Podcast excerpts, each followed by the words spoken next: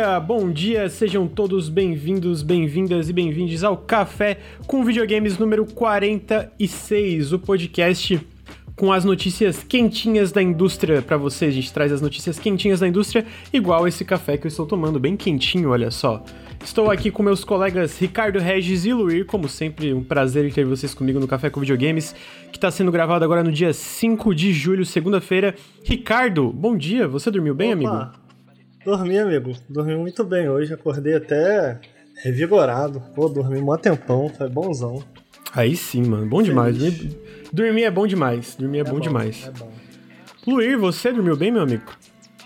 Dormi normal, Acabei ficando, acabei ficando um pouquinho tarde demais, que eu tava jogando lá o Dead Cells. Acabei indo longe, mais longe que eu esperava. Tinha acabado de comprar, começando. Mas. Mas tô bem, tô, tamo aí. Tamo aí então, que tô bom. Tô de volta. Peço desculpa por semana passada de novo aí. pra, Acontece, pra, pô. Pra todos. Tamo aí. Todo mundo já perdeu o horário aqui no Café com Videogames, menos eu. Todo mundo já perdeu. Talvez até eu. Eu tenho a impressão que eu já perdi o horário também, mas. Não, não você já, já teve o Tersol, né? Ah, mas pô, mas eu tava mal. Não, Outras não coisas. Oh, na moral, o cara já me deixou esperando no shopping do lado da casa dele. Que? Por umas 6 horas e nunca me pediu desculpa. Quando é que foi isso? Não, nada não, amigo. Segue aí, segue aí. Não! Quando é que isso aconteceu? Vamos aí, segue o programa. Não, o pior aí. é que o, o Granja foi dormir muito cedo ontem. Então, tipo, deu 11 horas. Eu falei, e aí, Granja, o café amanhã? E ele não respondeu. E aí tudo tava offline também. Eu falei, caralho, e agora? Não consigo falar com ninguém, vai ter. É que eu fui dormir cedão ontem, eu fui dormir às 11 É, eu reparei. Amigo, mas esse friozinho tá bom de dormir, né? Nossa, aí a Fátima veio é. dormir aqui e a gente, a gente viu Godzilla vs King Kong, eu vou falar pra vocês que esse filme é meio caído. Pelo menos as lutas de, de monstros gigantes sempre é são legais, é top. Pô, pera aí, As lutinhas são top, as lutinhas pera são aí, top. Pera aí, tu tweetou pedindo recomendação de filme. E essa foi a melhor ou foi tu que escolheu? Não, é porque. A, não, não. É que a, a, as recomendações de filme a gente pediu no sábado. Mas no fim eu só anotei várias e a gente ficou vendo Full Metal Alchemist. Aí, ontem a gente tava pra ver. Porque Isso a gente é muito viu. granja. Porque a gente viu. Na, na última vez. Semana retrasada, eu acho que a gente viu o Kong School, School Island, eu acho que esse é o nome, né? Ah, Ilha da Caveira. É legal, E- legal. é, Esse é esse, legal, é bem, esse é esse é legal. bem legal. E aí a gente tá. Porque a gente viu esse porque a gente queria ver o Godzilla vs Kong, né? Só que, cara, nada faz sentido.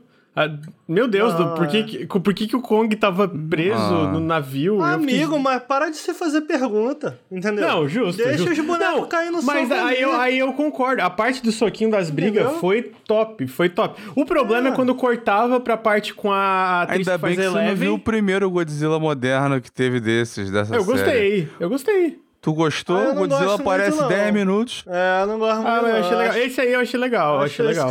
Mas o 2, você já viu o. O, o, O Rei dos Godzilla Monstros? do- É, esse é Eu maneiro. não vi ainda, velho. eu Ou vi é maneiro. Ou, na minha opinião, claro, é o melhor desses aí, desse universo louco aí. É o mais maneiro. Mas assim, mais maneiro porque é só porrada, amigo. É o King Kong caindo na porrada com tudo que é monstro que existe. Não, não, o King Godzilla, Kong... né? Não, pera. Ô, qual... ô, King Kong, Godzilla.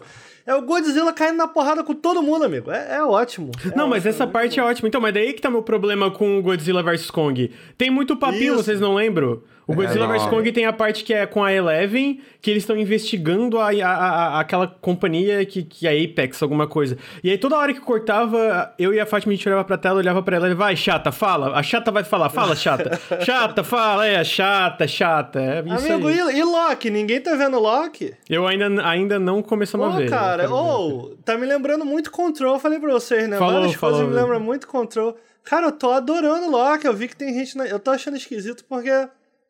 Eu tô achando que tá causando porco burburinho na internet, assim. Não vejo tanta gente falando quanto WandaVision e Capitão América, por exemplo. Pô, falaram E é demais de. WandaVision. A galera não calava Pessoal- a boca. O pessoal que me ouve aqui sabe que eu teci, teci críticas. Tanto pro, pro Capitão América. Não, Capitão América não. O Falcãozinho e o bracinho. Quanto pro Não, WandaVision. você esculhambou do bracinho. Esculhambei.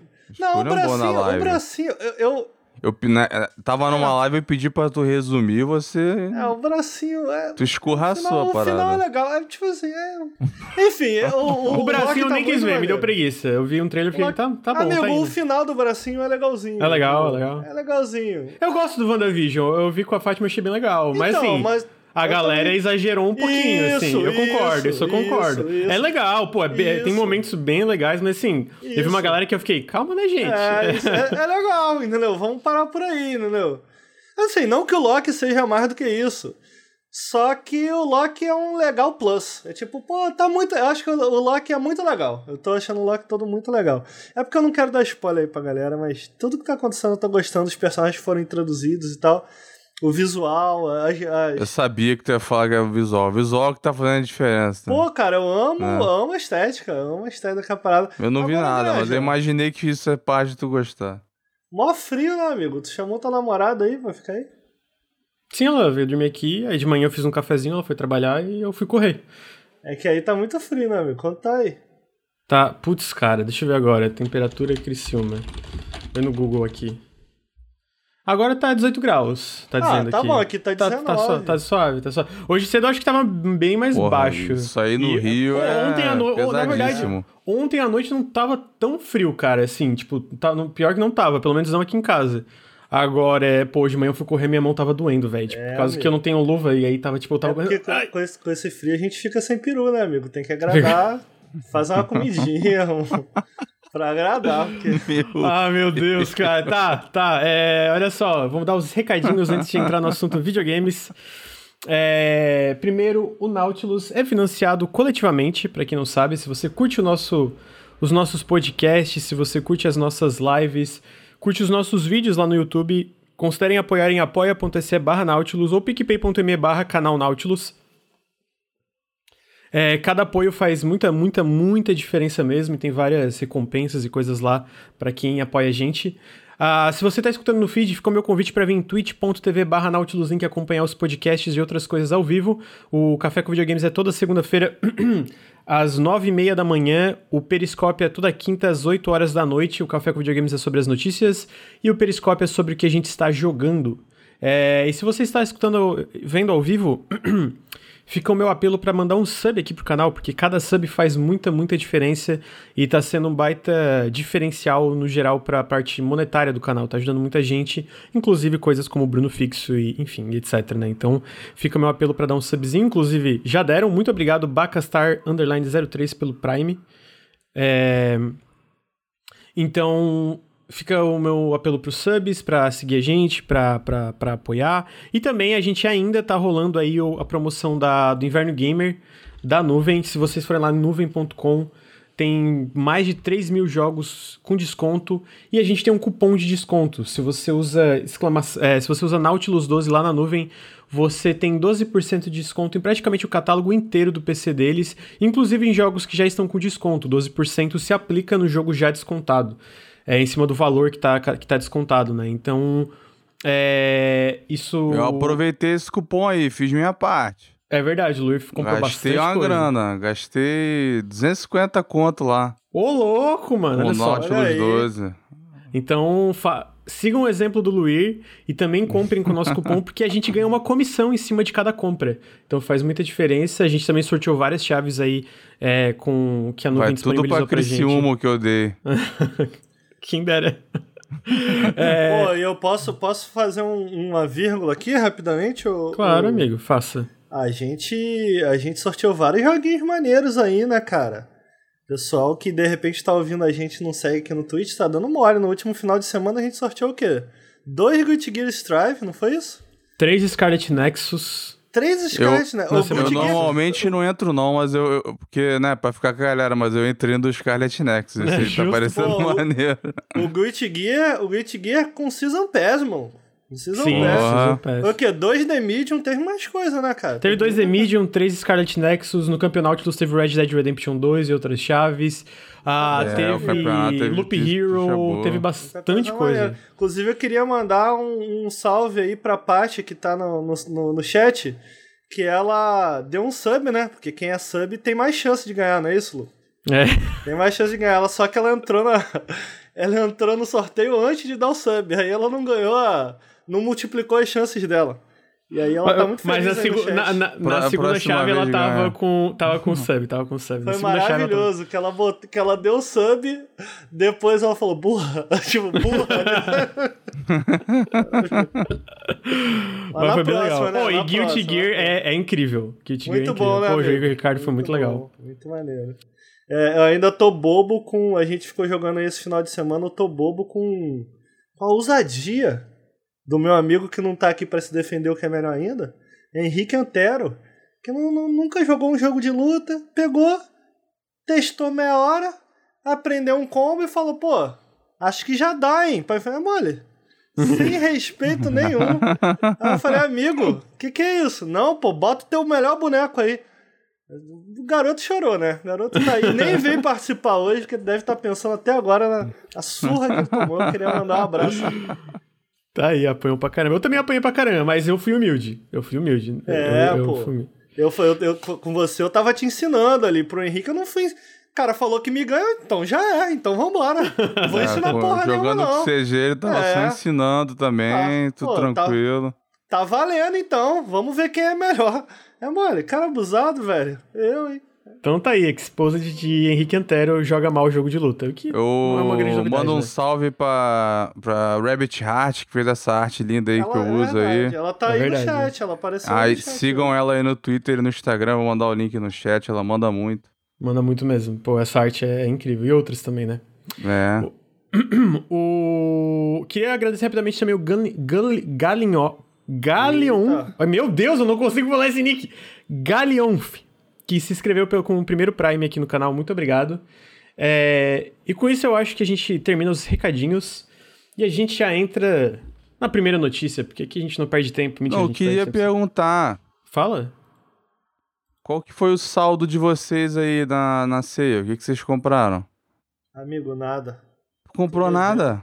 Eu não. Amigo, tá, tá devendo. Tá é. difícil. Eu não eu na verdade eu comprei, eu tava juntando dinheiro aqui na vendendo cartinha porque eu queria comprar um jogo que tá tipo 4 reais, que é um jogo que eu é Eu botei carta pra caralho tua venda. Deu é, eu dinheiro? lembro. Deu dinheiro? Várias venderam, pô. Até eu comprei um jogo com esse dinheiro que veio ainda, só que eu não Caraca, tô amigo, quanto é esse serviço aí? Bota umas cartinhas minhas pra vender aí. Tem Cara, um tem, tem uma extensão Caraca. no pra navegador que tu vai botando várias de uma vez, cara. É tu mesmo? escolhe se você quer botar na média, um centavo acima Eita. da média, dois centavos acima. Caraca. Aí eu testei com o Granja, botei uma porrada lá, porque o Granja, Vendeu cara. Muita coisa. Mano, eu tenho muita carta. Eu fui fazer Também. o share com ele e falei, Granja, não é possível, você tem que fazer alguma coisa. Tem muita É porque eu já vendi, então, ali que tem um monte, mas eu já vendi muita carta. E ele tem Aí cheio de item no Dota, cheio de Não, isso eu vendi, no... isso eu vendi, eu vendi tudo, eu vendi tudo. É, todos os itens. Todos os itens. Cara, eu ganhei uns 100 reais com os itens que eu tinha. Caralho. Que não foi muita coisa. Eu, eu acho que eu já fiz pelo menos uns 500 reais de cartinha. Ah, eu devo ter. Cartinha. No total, no total Nossa. deve ter sido por aí também já, eu acho. Tinha, é, tem aquele Idol, Idol Master, acho é, que já mudou o nome essa altura, né? Eu deixava, eu deixava isso aí. Pegava muita carta. E eu, o Ender Lilies, que saiu do Early Access, assim que ele saiu, ele contabilizou as horas que eu tinha jogado e já liberou um monte de cartinha. E como é cartinha meio anime, cara, o preço vai lá em cima. Eu vendi as cartas por dois reais, R$1,50. Cada carta, tá ligado? Assim que saiu. Pô, vou vender essas porra tudo. Não, é... pera, quantos reais você falou? Pô, uma carta por 1,50? Dois é reais? Muito, é, é muito. Perguntaram a extensão, chama Steam Inventory Helper. É, aí você loga pelo navegador, faz tudo lá, agiliza muito, ainda mais, né? Quem tiver lotado de cartas, tipo o Grande e o CG. É, tu perguntou do meu saldo, eu também não comprei nada na sale, porque. Na, ver... na verdade, eu comprei Strange Land. Foi esse não, aqui. Tu já ganha as keys de tudo, né? É, de fato. Isso realmente faz muita diferença. Mas eu ainda compro, tipo, é porque, por exemplo, antes da sale, eu comprei o Shikori e o Guilty Gear Deluxe Edition. Aí, tipo, foi meio que o meu saldo de joguinho do mês foi ali, Shikori tá ligado? é muito bom, né? É, eu tô adorando também. eu, vou, eu é pretendo bom. trazer ele pro Periscope essa semana, porque eu vou avançar mais. É, só queria agradecer rapidamente, quando a gente estava conversando, a gente teve mais três Primes, que foi. É, deixa eu ver aqui. Motossauro, muito obrigado pelos dois meses de Prime. Thiago Onofre, muito obrigado pelo primeiro Prime no canal. E Jimmy Lee Brunner, muito obrigado pelos dois meses de Prime. É, então é isso, gente. Lembrando, apoio o Nautilus, faz muita, muita diferença mesmo. É, deem subs, O tchau e muito obrigado pelos cinco meses, agradeço, muito obrigado.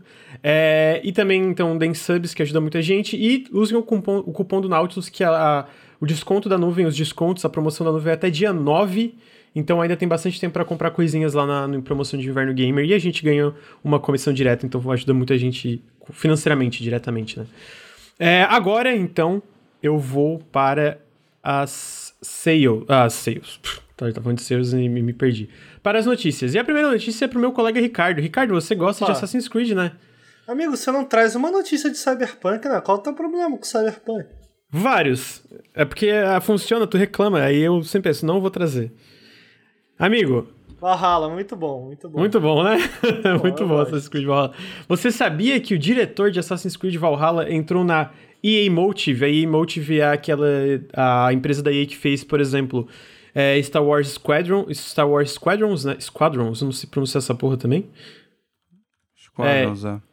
E eles também estão desenvolvendo outros jogos, é uma empresa de suporte também, eles ajudaram com Battlefront 2, é uma empresa bem grande. Não ia ser suporte, né? Eles ficaram cinco anos fazendo um jogo lá, fodão, ia ser a grande 9P, e aí, cance... aí cancelou. É, basicamente o que, o que a gente sabe é que Emotive tá tentando emplacar um grande jogo de ação e aventura de mundo aberto faz um tempo, né? E aí, e aí a notícia é essa, que basicamente eles trouxeram esse diretor de Assassin's Creed Valhalla, que é o Eric Baptizat, que ele foi diretor de Assassin's Creed Valhalla e lead designer do Origins e do Black, Fra Black Flag, para trabalhar na EA Motive, o que todo mundo supõe que, que a, a, a intenção dessa contratação foi para eles, eles tentarem de fato emplacar esse projeto, né? Que a, a EA Motive tem múltiplos projetos em desenvolvimento e aparentemente um desses é essa grande nova IP de mundo aberto que eles estão tentando fazer faz um tempo e que de fato cancelaram, né, a última empreitada nessa nova Gaia, IP. Né? né? É, alguma coisa assim, Agora que até teve uma tech demo na, na última play. É. Então, não, mas eles. Não é a grande.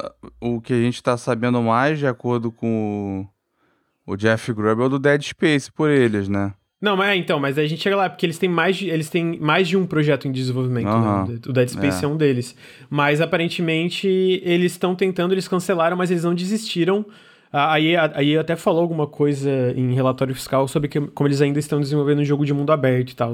Então eu é imagino que, daí, que, né? que, que esse. É porque. É, eu imagino, é porque a gente vê quão rentável é um jogo como Assassin's Creed Valhalla. Não, eu digo, eu digo no sentido de que, tipo, teve um. Cara, cinco anos um, um, um projeto da EA, né, com, sei lá, 100, 200 pessoas. É uma grana que foi pro ralo. Normalmente a EA trata.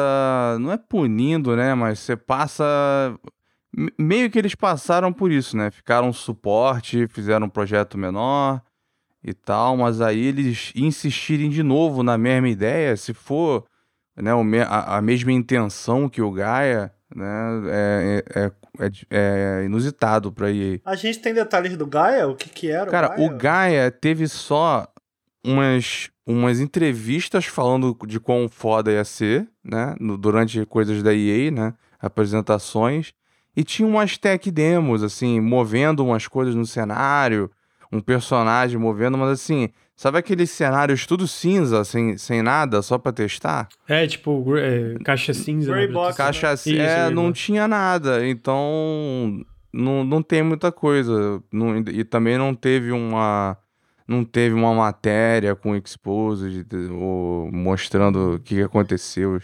É, é o, o Squadrons, eu joguei o Squadrons, zerei, joguei um pouco do multiplayer também. É um jogo bastante competente, cara. Um jogo bastante competente. Uhum. é, a galera fala que... muito bem dele, né? Pelo que eu vi. É, tu gostou, né? Eu vi, eu vi tu jogando em live e eu vi que tava se divertindo.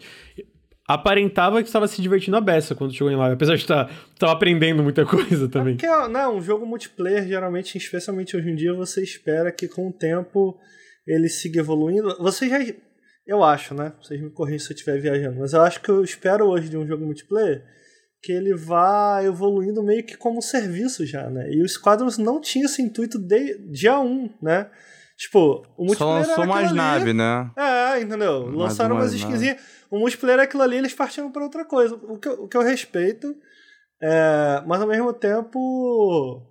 Foi, foi, é aquele tipo, pra mim, foi aquele tipo de jogo que tu joga um pouco do multiplayer e, pô, legal, isso foi divertido. E, e tem uma campanha curtinha, né? Tu jogou? Tem uma campanha, 10 horas, zerei, bem legal. Cara, eu, eu gosto bastante de Squadron. Pra mim que tem um, um rotazinho, e ele já veio funcionando com tudo no HOTS, foi excelente de jogar no hum. HOTS, foi super É que ele saiu meio caro, mas tá, tá no EA Play, Game Pass, né? Eu pretendo jogar. Eu tenho Rotas também. Quero e é um jogo, eu, eu, eu, vi uma, umas imagens e tal, ele parece muito competente tecnicamente, ele parece muito bonito, né? Rodar, rodar bem eu não tenho certeza, mas ele parece que saiu polido, né? Redondinho, no caso, isso que eu quero dizer. O que, é, considerando a, a, eu, eu, sinto que os últimos lançamentos da EA de fato estão saindo mais polidinho e redondinho, mas assim, pré-Squadrons e pré alguns títulos que tiveram, a EA tava lançando coisa cagada atrás de coisa cagada, né? Então, é, eu, eu, sinto que Squadrons e outros jogos é meio que parece Você podia uma... pegar essa frase aí e jogar em qualquer ano no, desde 2004. É, então. Que aí é, tem é lançado coisa meio cagada. É, não, mas então, eu sinto que ultimamente, é lá, nos últimos não, dois zoando, anos... Também ele tá melhorando. É, não, mas é que eu concordo contigo, na verdade. A EA, de fato, é, sempre foi muito inconsistente e lançou, de fato, muita coisa cagada o tempo todo. Mas eu sinto que nos últimos dois anos eles têm sido um pouco mais consistente, mesmo com jogos, lá, sei lá, que tem, às vezes tem problemas, tipo, o Fallen Order saiu com vários bugs, né, problemas técnicos, mas a essência do jogo ali era muito boa, né, tipo, pelo menos eu, eu acho, né, Tinha saiu muita bem coisa. bugadinho, esse É, ele saiu bem bugadinho e tal, né, então eu sinto que tá, tá, ultimamente tem uma diferença e, o e eu, eu Fallen acho legal, Order, né. ele foi um, um pouco, eles, eles não falam, né, porque deu certo e tal, a galera gostou, estão indo pro segundo com mais tempo, mas ele foi meio ruchadinho. Foi, eu acho que foi. É, mesmo, que foi. ele ele teve. Isso aí tá, é, é especulação, não tenho uma, não tenho uma notícia, tá? Eu ouvi de, de fulano de fulano que a história teve que sofrer grande mudança por causa da, do cronograma da EA. Então, e vou jogando, eu senti isso, que o jogo acaba num momento em que dava para engrenar outras coisas. Sim, mas, mas eles, eles deixar um gostinho foi... de quero mais é bom, né? Eles contam que foi um jogo muito difícil também de negociar com a Disney. É, só de colocar um Jedi foi difícil, e quem zerou sabe que tem algumas surpresas em relação Não a isso. Não tem a violência, né? É, é, foi um jogo bem difícil de, de negociar, mas é... A Disney a, a... só deixa de lacerar animal e android. A, a própria EA não esperava o sucesso que teve, né? Eles não, falaram que não. surpreendeu, então acho que faz sentido para esse segundo. Acho que eles vão ter mais tempo, o que me deixa mais ansioso, que eu gosto bastante. Muita gente não gosta, já vi muita gente falando, ah, não é. Eu, eu adorei, cara. Eu adorei. Olha, o que eu. Assim, eu tenho. Ele, ele tem coisas que são. Ele tem muito positivo como jogo, é divertido e tal. Agora, como um jogo de Star Wars, ele pecou em várias áreas. E eu acho que foi por causa dessa, dessa pressa. Eu acho que, por exemplo, o uso dos poderes da força é muito uhum. fraquinho no jogo. É muito é fraquinho. É verdade, é. Tipo, você mover bloquinho ali e tal. Tipo, você uhum. não. É ele não é interessante no combate igual era na série Jedi Knight. Galera aí que for nascer, pega o Jedi Outcast, pega o Jedi Academy. Aí tu vai ver o que, que é poder da força afetando o combate maneiro em ação, né? E o combate de sabre daqueles também era melhor, mas aí é outra, é outra questão. Mas o Fallen Order tem muito potencial. Tem até gente falando que. Assim, não, é, só que, né, dizendo, o jogo, o uso da força não é ruim no jogo. É limitado. É limitado. É, Falta eu que é um problema outros também, tipo, ah, usos. Pulo duplo, duplo, aquela porra, tipo, de, de, eu até comendo a minha análise, tipo, tu é um Jedi e aí tu libera pulo duplo e algumas coisas que tu sente assim, é. tipo, pô, se eu sou Jedi era pra eu ter certos poderes aqui desde o início, sabe? Não, tipo, sim, liberar sim. eles. É uma parada meio assim. É, e ele tem, tem poderes que, né, poderiam ter aparecido ali, algo alguns do, do Jedi Outcast, tipo Force Speed e tal, essas coisas, você, tá. você poder enforcar mais, enfim. Mas o que que tá rolando? Os caras vão fazer um, um novo Dead Space, é isso, Lucas? Ah, então, aí, aí seguindo isso, que também é da Emotive, o Jeff Grubb, que nunca mais vou duvidar nada que ele fala, porque ele acertou a conferência da Microsoft inteira, inteira, mano. Até detalhe de trailer que aparecer arrombado. Ah, basicamente, ele, ele, inaugurou um novo show dentro do Giant Bomb, que é chamado Grub Snacks. uma referência a Bugsnax, né?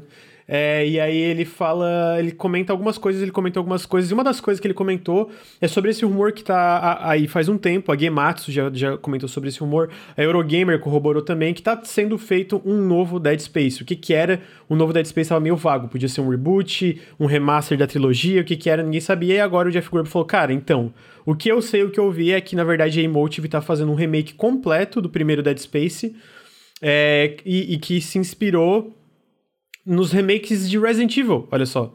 No remake da, da Capcom, porque eles Faz viram todo meio sentido. que... Faz, faz todo sentido. É que eles viram o sucesso e basicamente a ideia é que vai ser um remake visual, né? Vai, vai tomar proveito das capacidades gráficas de hoje em dia, vai ser um remake visual completo e vão incrementar novas, vão implementar novas mecânicas é, que tiveram na franquia inteira, né? Do, do 1 até o 3. O que eu imagino é que talvez o, o, jogo seja um pouco mais dinâmico, nação ou qualquer coisa que seja. Vai ser um remake ou um reboot? Um, um remake Tipo, um remake do 1, ele vai, eles vão usar o 1 como fundamento principal, mas eu imagino que vai ser no sentido de, do remake do Resident Evil 2, que vão ter mudanças dentro desse remake. Pois é, mas... como é que você define o do Resident Evil 2? É um remake completo no sentido de re, re, refizeram e mudaram, né? Então, tipo. Pra mim, o, mais, o exemplo mais estranho é do Final Fantasy VII. Porque ao mesmo tempo que ele é remake, ele tá alterando a história e tem várias paradas, do jeito que ele é situado. Enfim, é meio. tá meio ambíguo em alguns casos desses. O que, que é.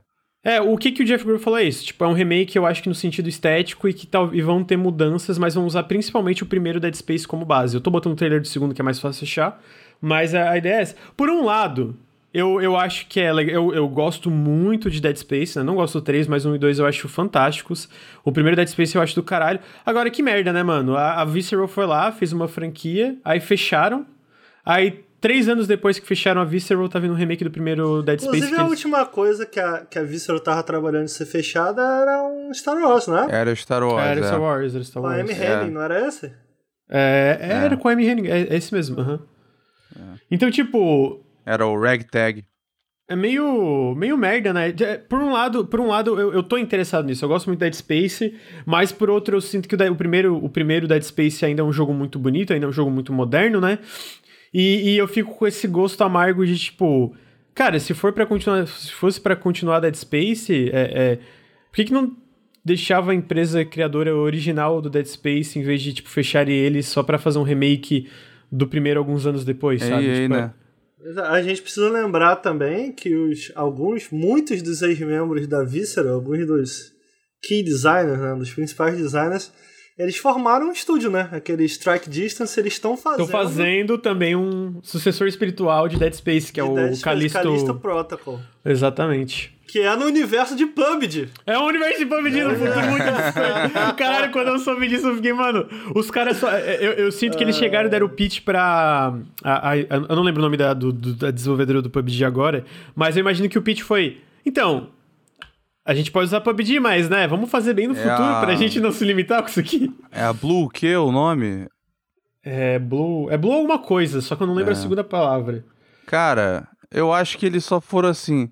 Porra, a gente só quer fazer um jogo de Dead Space. Foda-se que tem a ver com o PUBG, tá ligado? Deixa a é, gente É, exatamente. Fazer. Uhum. Vambora. Blue Hole, Blue Hole. Blue Hole, é. Mas, mas o que eu ia comentar do Dead Space, cara, é, eu gosto muito da série. É, o pessoal aí do chat tava perguntando qual que a gente gosta mais. Pessoalmente, eu acho, eu acho um muito bom, acho dois ainda melhor. Nenhum demérito ao primeiro. Um, eu acho. Eu, o que me anima, primeiro, é ter Dead Space de volta, obviamente. E, cara, eu não sei o que vocês acharam, mas realmente o 3 é muito, muito ruim. Então, assim, eu gosto desse recomeço pra gente tirar o 3 da nossa cabeça, sabe? De repente, oh, se eu, eu joguei o começo, eu joguei o começo, o começo é muito ruim. Aí eu tava numa parte que era mais, era mais slow, que nem o original, tava me divertindo, mas depois começou a cagar de novo, eu fiquei, mano, aí eu dropei. Ah, eu não, dropei eu, o jogo. Cara, eu realmente não gosto daquele jogo. Tipo, não, eu também não curto, eu também não curto. É só, tipo, teve uma parte no começo que indica que ele vai seguir uma vibe mais survival horror de fato, né? Mas daí começa a acontecer um monte de merda e Eu acharia muito legal se eles pegassem ali.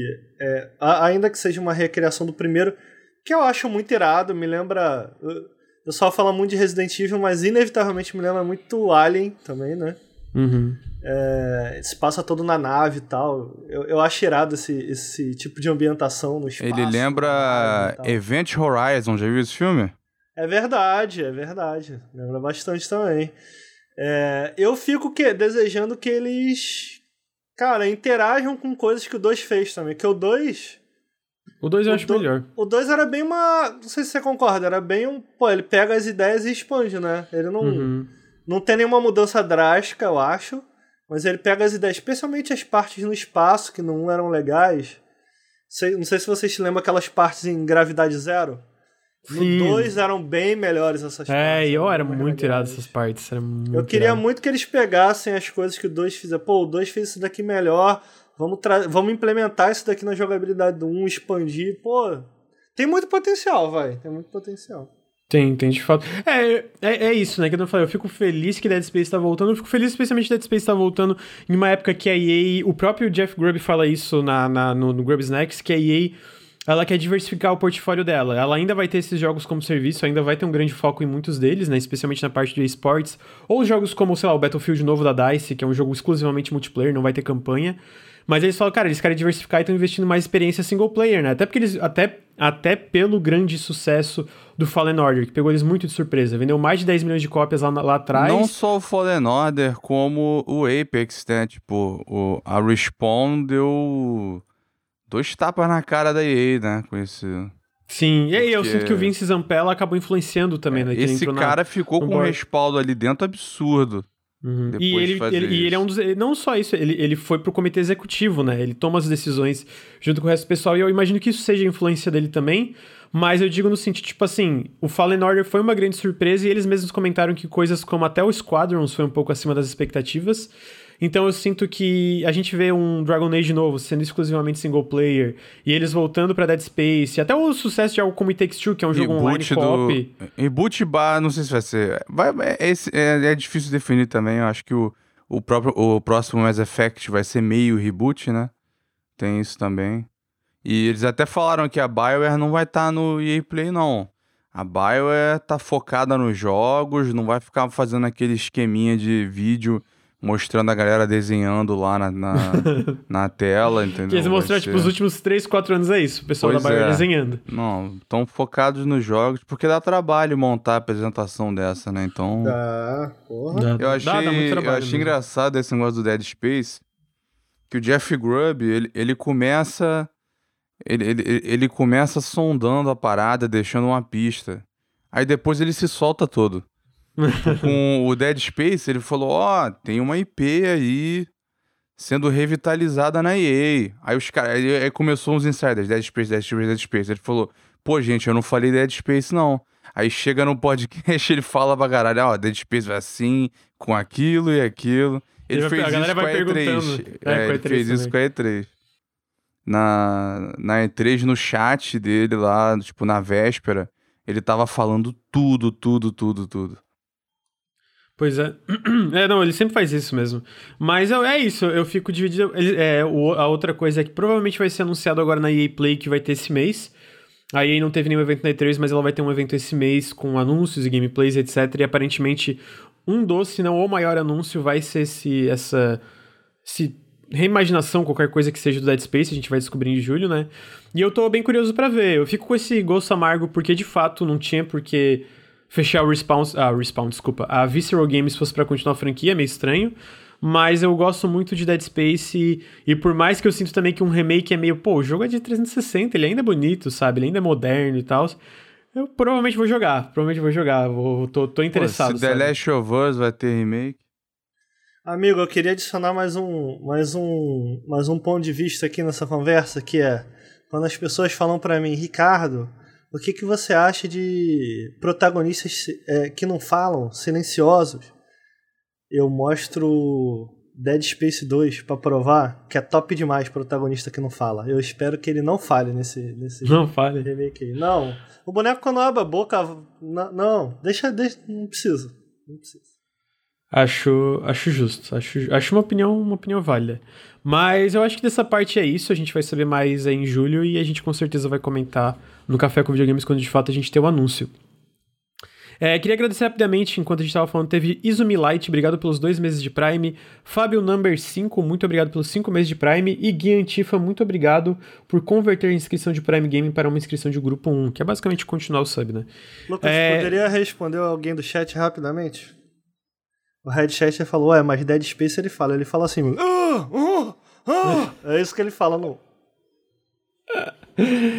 tá aí, então, os grandes comentários de Isaac. Mas a próxima notícia. Vamos ver aqui. A próxima notícia já tava com ela em mãos aqui. Ah, tá. A próxima notícia também envolve um jogo de. chamar de suspense, que é Control. Control, a, a gente teve a notícia que faz um tempo, né? Que Control foi um grande sucesso para Remedy. Uh, ele foi um jogo que vendeu mais de 2 milhões de cópias, que tudo bem, não é um jogo necessariamente gigantesco, mas para o escopo que foi Control, né, ele, não, ele não foi o que a gente entende como um triple A, ele foi um jogo menor, de escopo menor, o, os custos dele não foram tão altos, mas ele foi um grande sucesso para a Remedy, passando 2 milhões de cópias vendidas atualmente. E eles estavam, eles fizeram um anúncio agora, onde eles fecharam uma nova parceria com a 505 Games, que foi a publisher original do Control, para desenvolverem dois jogos. Um é o que foi o anúncio principal. É um spin-off com codinome Condor, que é um jogo de PvE de até quatro jogadores, cop para quatro jogadores é, que vai ser baseado dentro do universo de Control, e é uma coisa que o diretor criativo do Control original fala que é uma ideia de que a Remedy, é uma coisa que a Remedy sempre quis fazer, sempre teve vontade, né, apesar de eles serem focados em jogos single player, e é uma coisa que eles esperam que conquiste as pessoas em como eles vão continuar com um foco narrativo que é característico do estúdio, só que expandir isso para o universo Control, né, é, universo Control, até porque ele cita que o universo de Control é uma coisa muito ampla e não é só dentro da Oldest House e só de S. Faden, né? Então, esse foi o projeto principal, que pessoalmente eu fiquei bem curioso. A imagem que eles divulgaram é bem legal, é bem. Tá em é... alta, né, cara? Co-op, PVE pra 4. É, tá. Eu sinto é, que. O que, que aconteceu? É, muitos uma, jogos é muito de uma vez, cara. Tá bizarro. Tem ah, o. Gamer Red... tem tanto amigo assim agora? Redfall, Contraband, Back 4 Blood, Dark Tide.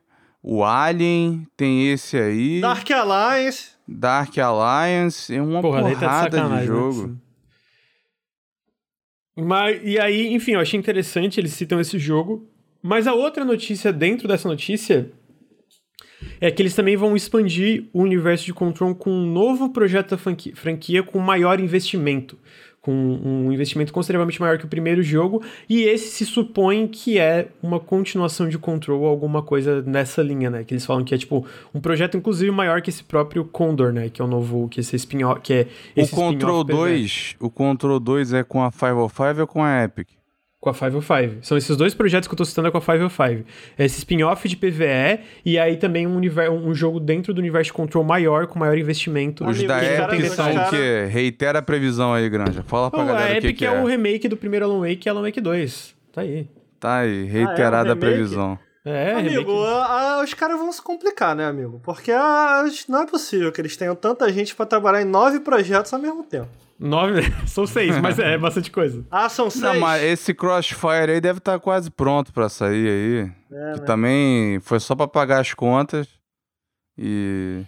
Pera aí, relembra aí no que, que eles estão trabalhando então. Ó, Deixa são... o cara falar, o Luiz fala pra caramba, é difícil. Ó, são dois projetos com a Epic, um menor, que é um, um menor e um AAA, ambos no mesmo universo. Então é isso, Alan Wake Remaster e Alan Wake 2. Um é o Crossfire X, que é a campanha do Crossfire HD, que é esse novo projeto da Smilegate, que é um jogo de multiplayer PVP bem popular, e eles estão fazendo a parte de campanha desse jogo. O outro é o projeto Vanguarda, que é outro projeto multiplayer co-op, que tem uma equipe pequena de incubação que está trabalhando nele faz um tempo. E agora eles anunciaram mais dois projetos, que é esse Control novo, com ambições maiores, e o codinome, o projeto Condor, que é esse de co-op de Control. Então são esses os seis projetos que a Remedy hoje está publicamente trabalhando, que a gente sabe. Outro co-op. Tem também o Project tem Dragon, do... também é co-op. Não, mas o, Dragon é da, da IO Interactive, não tem nada a ver com Não, a, você, eu tava lembrando só da, da tendência, né? Ah, tá, a tendência, entendi. É, então, assim, eu fico muito feliz que a Remedy tá bem saudável, né? Aparentemente, para fazer tanta coisa. E, mano, assim, mais control. Tô dentro. Tô dentro tanto da parte do, do, do co-op PVE, como, obviamente, principalmente dessa suposta continuação com orçamento maior. Eu sinto que o Control tem muito potencial pelo, pelo mundo que eles criaram, né? Dá pra ir pra muitas direções, fazer muita coisa. Não sei se vocês Amigo, concordam. Eu lembro que Control eu não dava nada, porque foi a Remedy pós aquele jogo que é caidaço. O Quantum Break, né? Caidaço esse jogo. Só, só a Mass Effect gosta. Um grande beijo pra ela. Mas, porra, caidaço esse jogo. Fiquei decepcionadíssimo. Quando anunciaram o controle e mostravam um vídeo, eu ficava, velho, tem esperança pra esse jogo não. Tá me lembrando muito Quantum Break. E, velho, esse jogo é incrível. Eu amo. Ou, oh, sabe que Control, além de tudo, fez me fez enxergar? É um jogo que, porra, cara, a tecnologia do jogo. Tipo, a engine por trás do jogo, ela influencia pelo menos a mim influenciou muito o meu. A minha percepção, o meu gostar do jogo ali, né? Muito maneiro que tudo é destrutível, né? Sim. E o Ray Tracing nesse jogo fica foda! Fica foda, cara. Então é engraçado você ouvir você falando que, tipo, eu, eu entendo os motivos por, por, por quê, né? Mas você falando que ele não é um AAA, porque me passa a sensação passa a sensação de AAA. é totalmente essa, sabe? Uhum, eu concordo. A, a, não ser pelas animações que tem um, um Jenkins, né, na animação. Uhum. Não sei se você sente isso. Você mas, tem eu... algumas transições, né? mas mesmo elas, considerando o escopo de, de coisas que a Jessie Faden faz, eu acho que são né, até por ser um projeto menor, eu acho que são, tipo, eles trabalharam bem com as limitações ali, né? É muito Cara, esse bom. jogo é fantástico, cara. Eu lembro quando eu comecei a jogar e fui indo, indo, eu falei, cara, esse jogo, esse jogo, mano, porra, esse, a progressão dele é muito boa, o combate é muito bom, o mundo do jogo é irado, irado, irado, irado.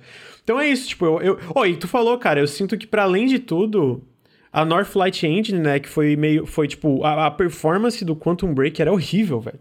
Era horrível, é era muito ruim. É verdade. Ah, mas eu acho que mesmo no Control Break tinha ver como ela era uma engine impressionante, né? Tipo, a parte estética do Control Break tem momentos que tu fica, caralho, que coisa e, doida que tá acontecendo na tela. O Control Break é um jogo com potencial. Eu sinto que. Eu acho, né? Eu sinto que o Control ele.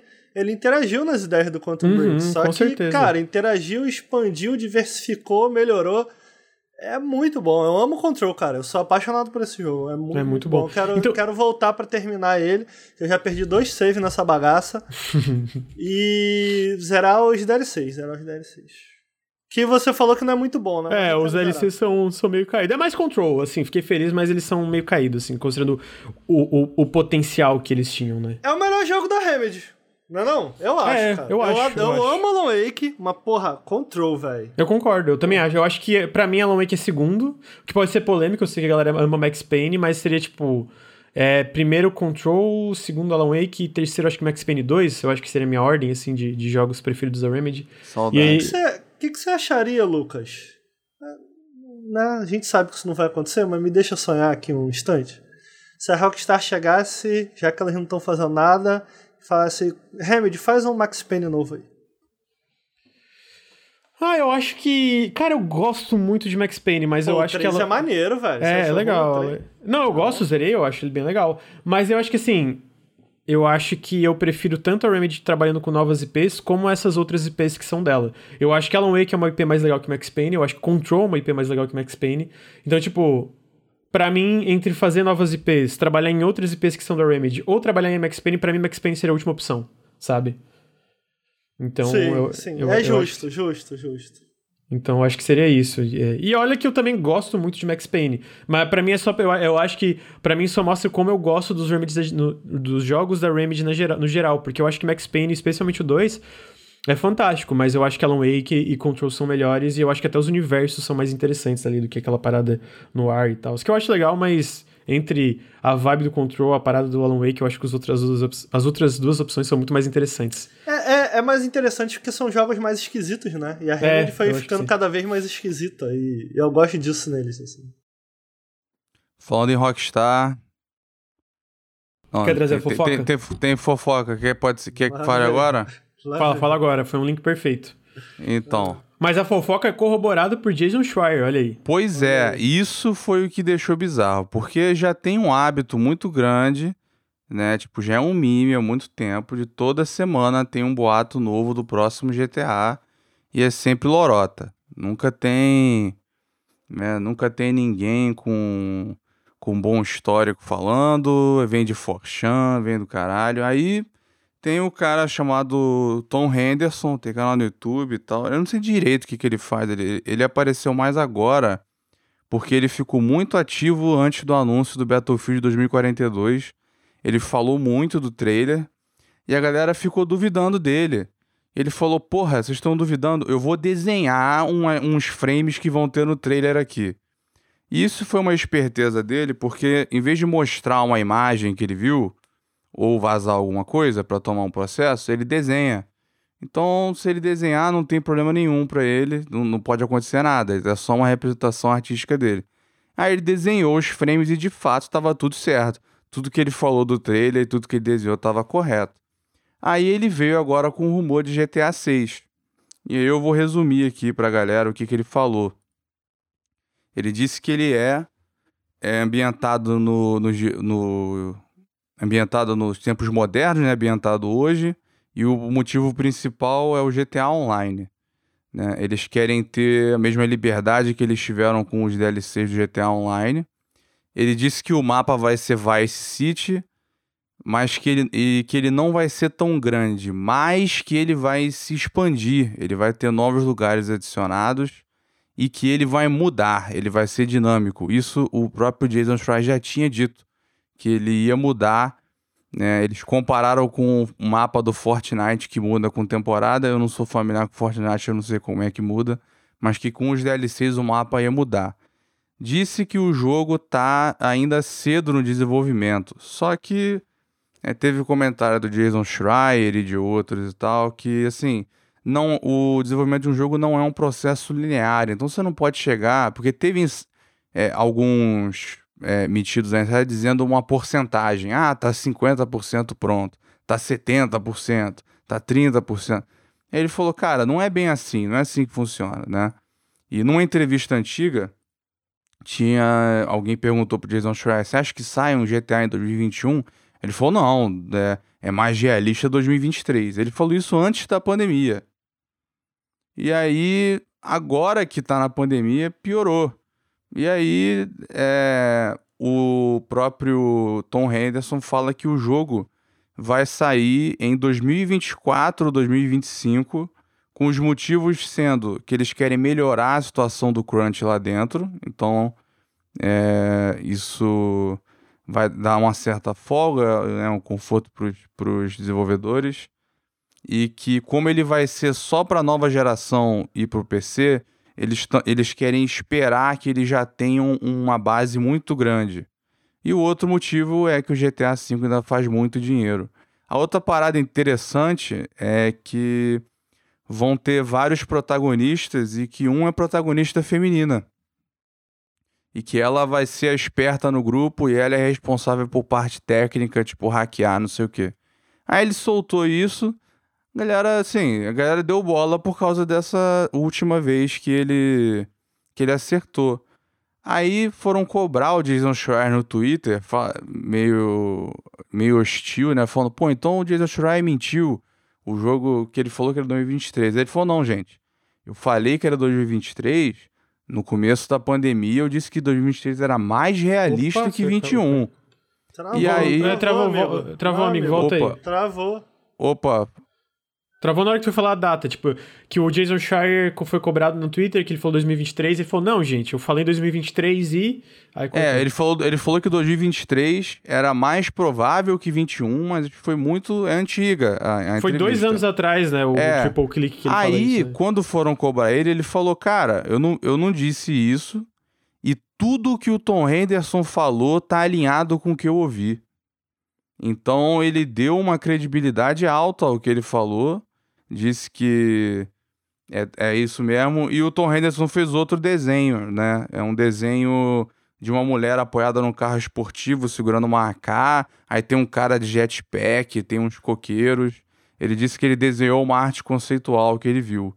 Então, tá aí. Eu acho que, na verdade, para muita gente é uma notícia ruim, né? Que tem muito fã de GTA que tava esperando algo mais próximo, mas pelo visto é 2024, 2025. É, e, e, eu, eu acho que essa parte do mundo que vai evoluindo e etc. faz muito sentido. Primeiro, porque a Rockstar, eu acho que. Eu não sei se foi numa matéria do Schreier se a Rockstar falou isso publicamente que ela queria. Eu, eu acho, na verdade, que foi na matéria do Red Dead Redemption 2 do Schreier. No, no follow-up da matéria do Red Dead 2, na verdade, né? Que ele comenta que no próximo. Jogo eles queriam fazer talvez uma coisa menor que o mundo fosse expandindo aos poucos, né? Que eles pudessem expandir o mundo do jogo. E também tem, como tu falou, né? A parte do GTA Online fazer tanto sucesso, com é. certeza influenciou vou, toda a filosofia da, dentro da Rockstar. Eu vou te mandar o né? desenho aqui, a galera tá pedindo pra ver. Eu já tinha te mandado, mas eu vou mandar o link aqui de novo. Sim, não revela muita coisa, mas, enfim, o cara, é, pelo visto, ele viu mesmo. É triste porque os DLCs de GTA 4 são muito legais. E agora com essa porra aí de GTA Online, só é, fodeu tudo. Pra GTA Online, é, é, só, é só carro que custa uma fortuna é. pra essa galera aí. Eu acho triste. Eu sei que tem uma galera aí que gosta é. muito, mas, pô, eu gostava tanto dos DLCzinhos de história. É, se, nunca, tipo, se eles querem focar São nessa fortuna legais, cara, que o 5 faz, podia terceirizar o DLC single player, né? Sei lá. Pois é, ou então fazer o GTA Online separado, sabe? Tipo. Ué. É, eu, eu, eu, eu acho que algumas coisas são. É, são muito. fazem muito sentido por causa de como a Rockstar tem evoluído, né? E por causa de coisas é, dentro da recepção do Red Dead 2 em relação a, a, ao Crunch. Né? Até o próprio Dan Houser saiu, né? Se não me engano, é o Dan Houser. Ele saiu da Rockstar, né? Depois de todo aquele relatório sobre Crunch, etc. Então, eu tô, eu tô curioso, eu tô curioso. Eu acho que muita, muitos desses AAAs indo pra frente, a gente vai ver uma, uma certa mudança, talvez, em como eles são desenvolvidos, inclusive de gigantes como o, o próprio GTA, né? E eu acho que faz sentido. E assim, eu não botava fé nenhuma nesse Tom, Tom Henderson, mas se o Jason Schreier corrobora com isso, fala, não, realmente é isso.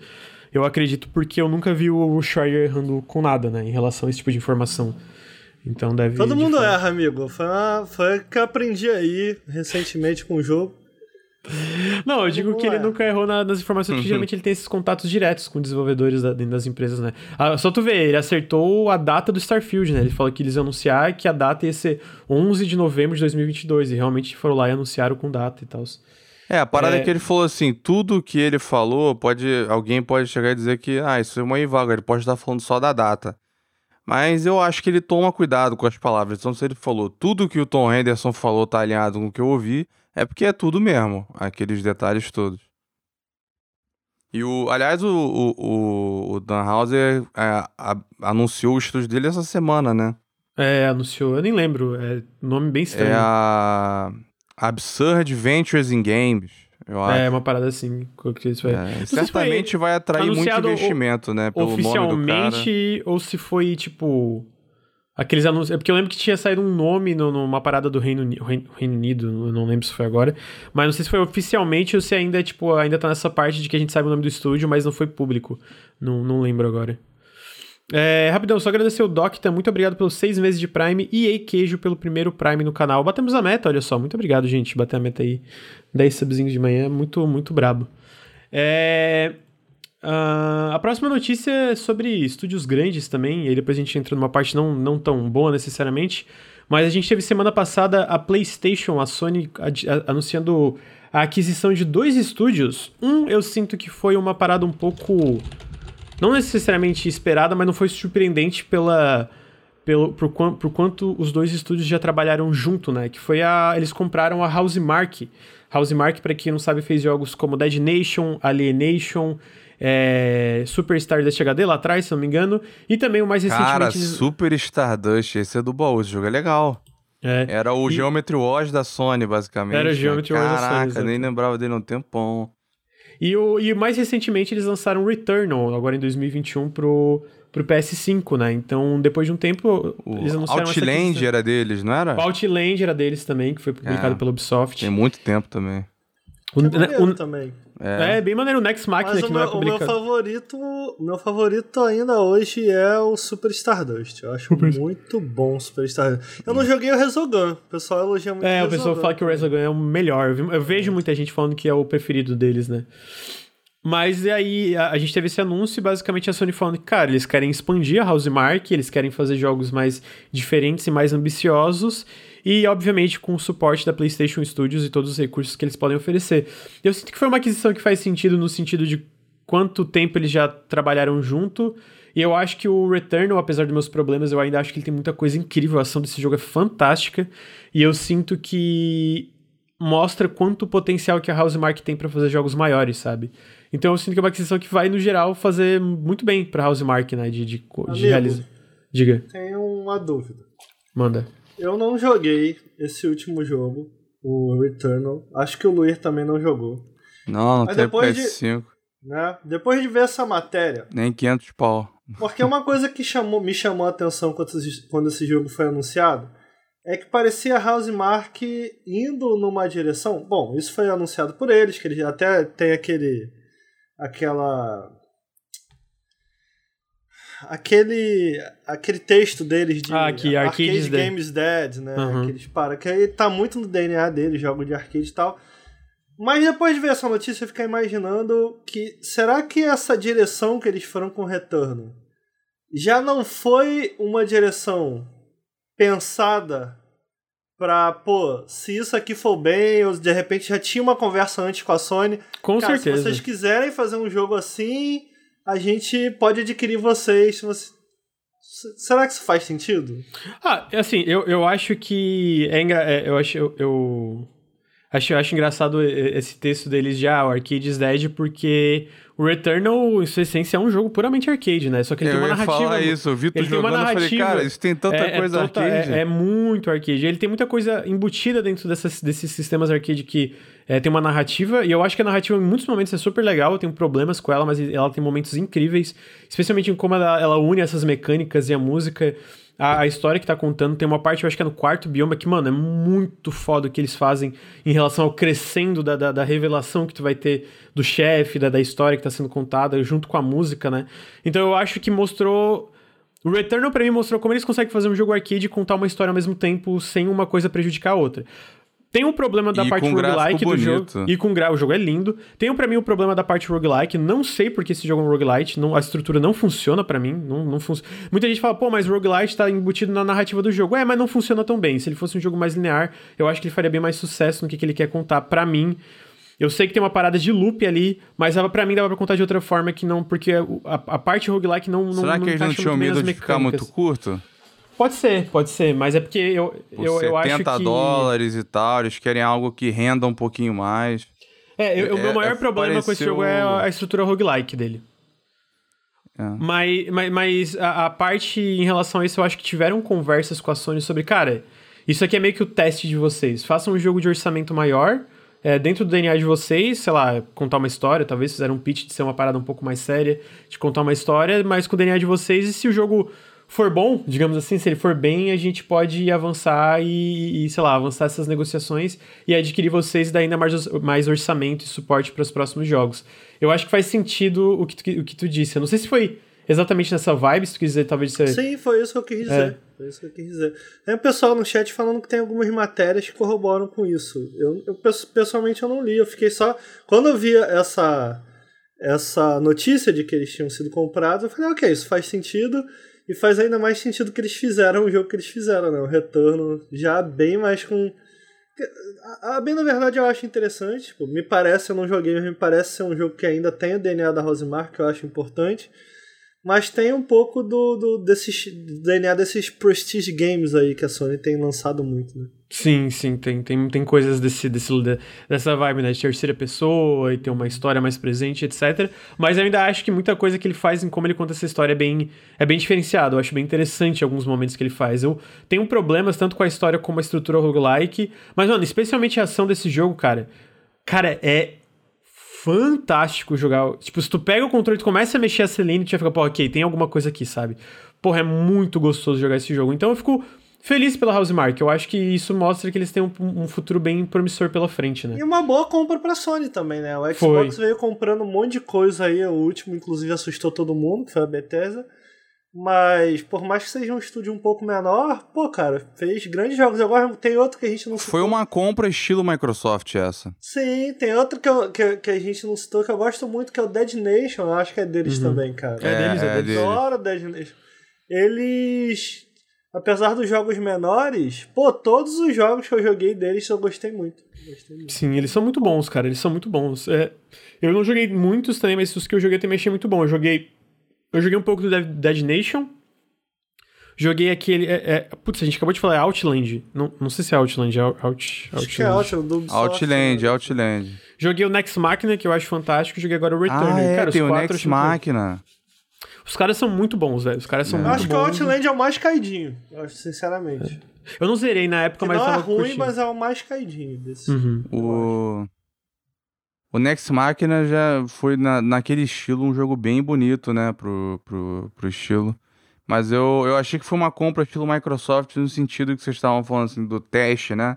Eu acho que é a Microsoft, só que é, a Microsoft ela não bota o teste, ela fica observando. A Sony parece que tava mais assim em cima, vamos ver. Essa questão de, tem a expressão em inglês, punch above the weight, né? Alguém que consegue fazer algo que parece ser de alguém com mais recurso e experiência do que é o caso, né? O Returnal, comparado ao Next Machina, né? É um, é um grande salto, né? Depois de, de poucos anos. Então, acho que eles fizeram esse teste e aí compraram. A Microsoft, ela não... Ela, ela fez muitas compras assim, mas sem fazer o teste, né? Eles observaram e falaram, pô, esse estúdio aqui, ele consegue fazer isso, né? Do, do, de brigar numa categoria acima. Então, vou, vou adquirir eles. E foi, foi uma aquisição esperta, né? Foi o... Tem, eu acho que com o que a Microsoft está fazendo, tem uma pressão, né? No Herman Hulst de... Não de só a começar a Microsoft, né, responder, cara? né? A, a A Embracer. Embracer, é, a Embracer, cara, que até, até A- pouco a- tempo a galera a não reconhecia o Mark- nome e agora vale mais que a Ubisoft. É, a, a, a, a Housemark falou que a Sony não foi a única que fez uma proposta de compra. eu vou Aposto chutar. que você quiser que a Embracer Foi a Embracer. tentou. Eu, eu acho que a Embracer tentou comprar a Housemark. Eu acho com certeza a Tentou. Embracer tentou comprar a Housemark. Então eu sinto tem impressão nesse sentido. Porque tu vê a Nintendo. A Nintendo comprou aquela empresa. Putz, eu não vou lembrar o nome agora, mas é o pessoal do Luigi's Mansion. E aparentemente eles, eles compraram porque alguém foi lá e fez uma oferta. Tipo, ó, a gente quer comprar. Aí a Nintendo, não, peraí, porra, a gente compra a gente. Então, já que alguém vai comprar, a gente compra. Então, eu a sinto que Nintendo algumas já errou coisas... muito com isso e não, e não fazer isso. Exatamente. Então é eu sinto que alguma... a Next Level. A Next Level, obrigado, exatamente. Então, eu sinto que tem uma pressão, com certeza, quando a galera começa a comprar, tem essa consolidação corporativa, que é a segunda onda de consolidação corporativa que acontece na indústria, na verdade, aconteceu lá atrás, está acontecendo ainda com mais intensidade agora. Com certeza existe uma pressão, né, dessas publishers de, ó, Talvez alguém vai comprar, sei lá, Playground Games, aí a Microsoft vai lá e compra. Talvez alguém vai comprar Housemark, aí a Sony vê, pô, a gente vai perder uma parceria que tá sendo muito valiosa pra PlayStation, aí eles vão lá e compram, né? Então eu sinto que, que, que né, provavelmente a gente vai ver mais disso indo pra frente, né? É, e aí dentro desse negócio de aquisição, outra aquisição confirmada também na mesma semana da Housemark foi que a Sony comprou, e essa me pegou um pouco mais de surpresa, que a Sony comprou a Nixes, que pra quem não sabe a Nixes é mais um estúdio de suporte eles trabalharam muito com a Square Enix Montreal e a parte da Square Enix Ocidental em vários jogos em relação a portes, portes para PC e outras coisas, seja é, na série Tomb Raider, Deus Ex e outras coisas. E eles também trabalharam como estúdio de suporte para alguns jogos, inclusive com a própria Guerrilla no Killzone de PS4, se não me engano, que eles comentam que trabalharam juntos. Então foi uma empresa que a Sony disse que eles compraram a Nixes para dar suporte a todos os estúdios de PlayStation. Então eu imagino que a Nixis vai ficar com um estúdio de suporte ainda, dando suporte técnico e, sei lá, outras coisas. Mas eu imagino também O que tem outra coisa. A sonho- Nixis é... Então, o a sonho Nixis... é trabalhar em porte pra PC. Não, eu acho que vai ser os dois. É porque a Nixis também é, É. muito conhecida em trabalhar com, em porte para PC. Eles trabalharam em muitos dos portes da Square Enix do, para PC, né? Então eu imagino que são as duas coisas. Eles vão tanto tra- trabalhar como suporte técnico para vários estúdios da Sony, como com certeza vão portar alguns jogos para PC dentro dessa iniciativa nova da Sony de lançar mais jogos mais antigos para PC, né? Então eu imagino que é, é- eles compraram a Nixis com, essas com esses dois intuitos, né? E de fato foi uma que foi um pouco mais do nada e inesperado. Eu não esperava ver, tipo, Sony compra Nixis, né? Foi uma, um, dos estúdios que eu achei um pouco... Aquisição inteligente também. Aham. Então a outra É, aquisição... Tem portes bons aí, tem. O Deus Ex é um porte horroroso. Puta merda. É, eu não, não sabia. Peraí, mas o, Não, o, o- o Mankind do- Divided, né? Horrível, muito pesado. Ah, não, é porque o Esse Human jogo- Não, mas o, é do- o bom. do Mankind Divided tem um problema. Tem- Amigo, esse jogo não roda na minha 3080 até hoje. Cara, Caralho. um- um dos- Cara, é muito pesado, cara. É porque ele tava num período que tinha umas tecnologias ainda mudando. E aí, por exemplo, ele usa. Ele tem a opção de MSAA no jogo, que pra hoje em dia, com. ah, eu esqueci agora de. O, o nome da renderização, mas é, é pesado demais. Não, não dá mais pra usar esse tipo de. Ah, por isso que todo jogo agora usa anti-serrilhado temporal, basicamente né? Ou na opção mais leve, o FXAA. Então, Mas, cara, assim, é, ele é pesado, mas eu, assim, questão de funções e tudo, eu não, eu não achei ruim é, o, Porra, o foi port. um porte bem ruim, cara. Ah, eu... não. Ah, não, em opções não, mas é... É... é... um jogo que escalona muito mal, tipo assim. E ele, ele, ele foi muito prejudicado pela Square. O jogo todo foi muito prejudicado pela Square, entendeu? Eles certamente não puderam ter tempo para otimizar. Agora, o que eu te pergunto, eles fizeram o porte, se eu não me engano, do, do Avengers do PC. É bom o porte? Não, não. Não é? Não, é não, não é não. Assim, não é o pior, não é, sabe? Não é o pior do mundo. Ah. Mas é, é, tem seus prós e contras. Não é, não é um bom porte. Se, se tá. a pergunta é se é um bom porte, não. Entendi. É, é o, não é o pior porte do mundo também. Mas o, o Shadow of the Tomb Raider é um porte honesto. Que eu tô vendo aqui que eles fizeram. É, eu, eu sinto que o, talvez no lance da Nixis é que eu, eu imagino que a Square talvez não dava tanto recursos para eles trabalhar com esses esportes também, tanto recursos, tanto Pois tempo, é, né? cara, é, a Square Porque eles já fizeram portes muito, muito bons, né? Então, tipo, eu lembro que até um exemplo, o, o Rise of the Tomb Raider, se não me engano, que a versão de PC, o 360, que era tinha coisa melhor do que a versão do, da, da que foi feita pela Crystal Dynamics, assim, tipo, nesse ponto de eles trabalhar com algumas coisas bem, né? Então, fico na... na... Bom, o, o meu ponto é, eu achei uma uma compra inesperada e se de fato eles têm esses problemas, espero que indo pra frente eles melhorem esses portes se vierem coisas PC, né? Tipo, ah, porra, vão trabalhar, sei lá, a gente sabe que tá confirmado um Uncharted 4 pra PC, né? Isso já tá confirmado pela Sony. Vai que eles estão trabalhando nesse porte, espero que venha com qualidade, né? Qualidade Ô, que amigo, esse jogo merece. Mas sai um Uncharted 4, não podia sair uma Nathan Drake Collection aí. Podia, podia, concordo. Mas só, só tá confirmado o Uncharted 4, Fazer né? Um espero dia. que... É. Pô, não, e o. Teve um site desse também que confirmou o Ghost of Tsushima, né? Não, então, mas antes da gente chegar lá, tem outra coisa de aquisição que na verdade não é confirmada, mas foi um erro muito muito estranho, assim. Basicamente, quando teve o dia que eles anunciaram a House Mark para que eles compraram a House Mark, né? O, a, o Twitter da, do PlayStation Japão fez um anúncio dando as boas-vindas para Housemark, só que o material promocional de divulgação não era o logo da Housemark e o, a, a protagonista da, do Returnal divulgada. Era o logo da Bluepoint e o Demon Souls Remake. Coitado do estagiário, pô. Então, tipo assim. Coitado. Eu entendo que existem, às vezes, enganos ou coisas publicadas nessa hora, mas se divulgar dentro do, do, do Twitter oficial do PlayStation uma aquisição com logo errado e o jogo destacado errado é meio estranho. Não, é meio estranho. Alguém, alguém errou ali na hora. Cara, a Sony tem uns erros desses esquisitos, né? Você viu é, aquele, o, Core, o Core Barlog quando teve aquele slide que eles mostraram para os ah, investidores verdade, verdade. e tinha o logo falso do God of War Ragnarok, que não é o título confirmado, mas eles botaram o logo ali, aí o Core Barlog turritou um facepalm, assim, porque né, o bagulho alguém botou no Google só, próximo God of War, tinha lá o logo, né? Aí o, alguém botou no slide. Então, Amigo, sim. certamente foi alguém com pressa.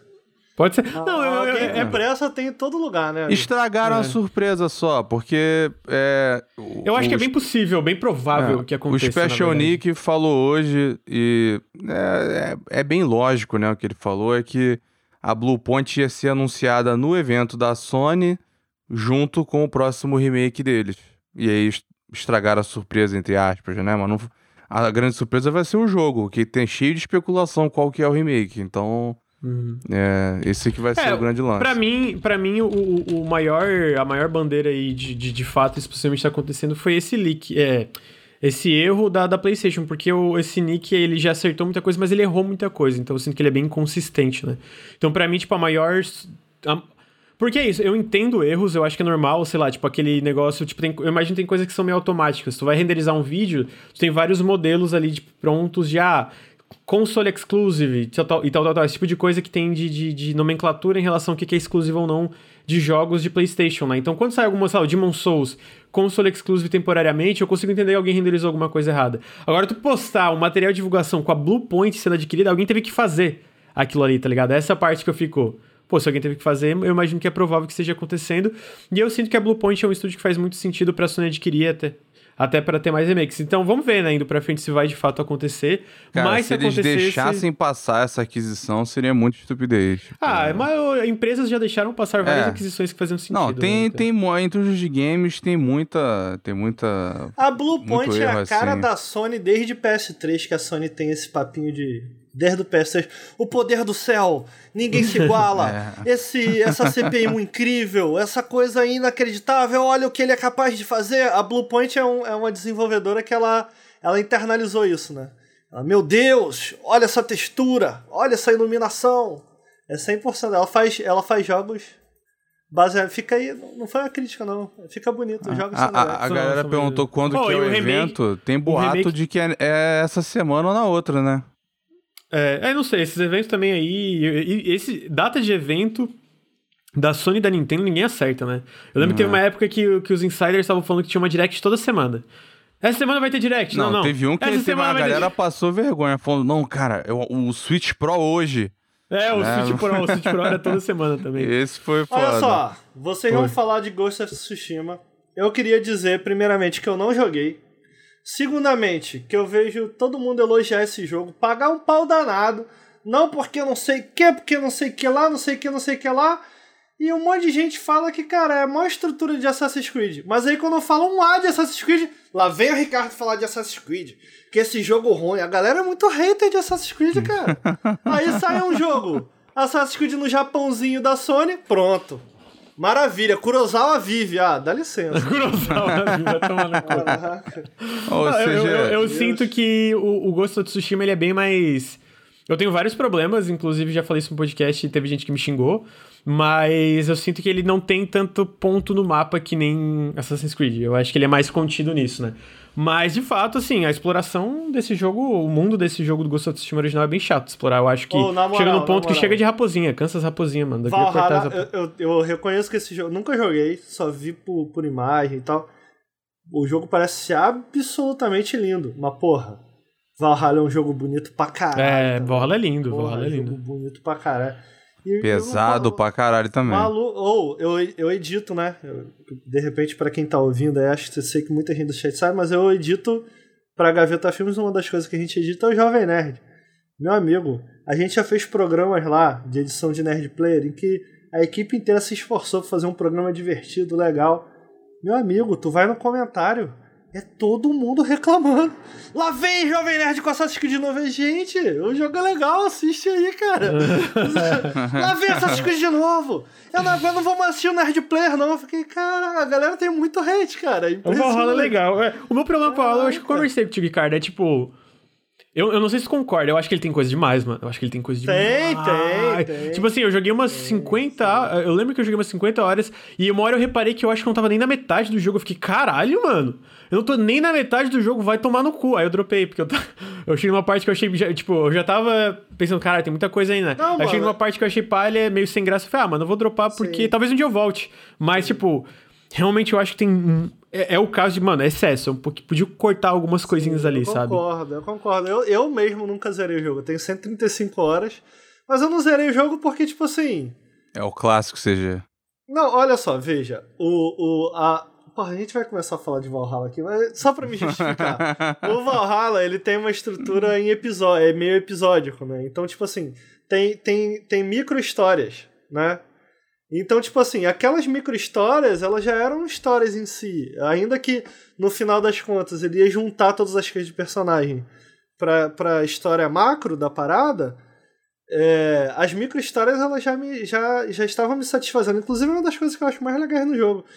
E, de fato, ele é muito, ele é muito longo, né, cara? Ele, ele de fato, ele, é, ele, é- ele dura, dura muito tempo. Mas o público que não é hater da Ubisoft ama isso. Não, o jogo é o ótimo, público cara. Eu- fiel eu- adora eu- isso. Tu lembra Eu- quando eu saiu o jogo é aquele aquele Ghost Recon que tentou ser Assassin's Creed? Caralho, teve isso, mano. É, como é que era o nome? Ah, é A verdade. gente jogou o beta. Go- Go- Go Wildlands. É, Cara, assim, O é, pessoal é, adora. é, tem uns fãs assim que da Ubisoft que adoram esse tipo de jogo. É, olha só, o que, pe- o que perde a graça pra mim, e é algo que dá pra ver que é por design, o que faz perder a graça de verdade pra mim, que não me, não me não me fez querer zerar, é porque eu gosto muito da jogabilidade do, do, do Valhalla. É, eu acho tudo muito divertido até um ponto que não é mais. Não é mais porque, meu amigo, tu é um literalmente um deus caminhando por aquele mundo. Tipo, ninguém te toca. E aí quando perde isso, passa a ser, ah, ok, agora eu tô jogando, tá tão fácil que eu tô jogando só pela história. Mano, foi boa parte da graça para mim, sacou? Tipo, eu tava gostando da história, mas para mim é, é, o, é o, esse meio termo. Cara, chega uma hora, eu, eu, eu, acho que eu tava no nível 300, um negócio assim. Cara, tu já tá muito forte, já tem todas as skills do bagulho, o conteúdo tá muito forte. E aí fica sem graça, começa a ficar sem graça. Aí eu fico, ah, vou zerar, mas não preciso ter. Eu vou voltar, agora vai sair pro Valhalla as DLCs, né? Aí eu pretendo voltar, já zero, faço todas as DLCs. Me deu vontade vendo os vídeos jogar esse jogo. O jogo é excelente, cara, é excelente. Mas uhum. desculpa falar de Valhalla, só porque eu fico puto. É. Porque o, o, o Assassin's Creed Japão parece maneiro, parece maneiro.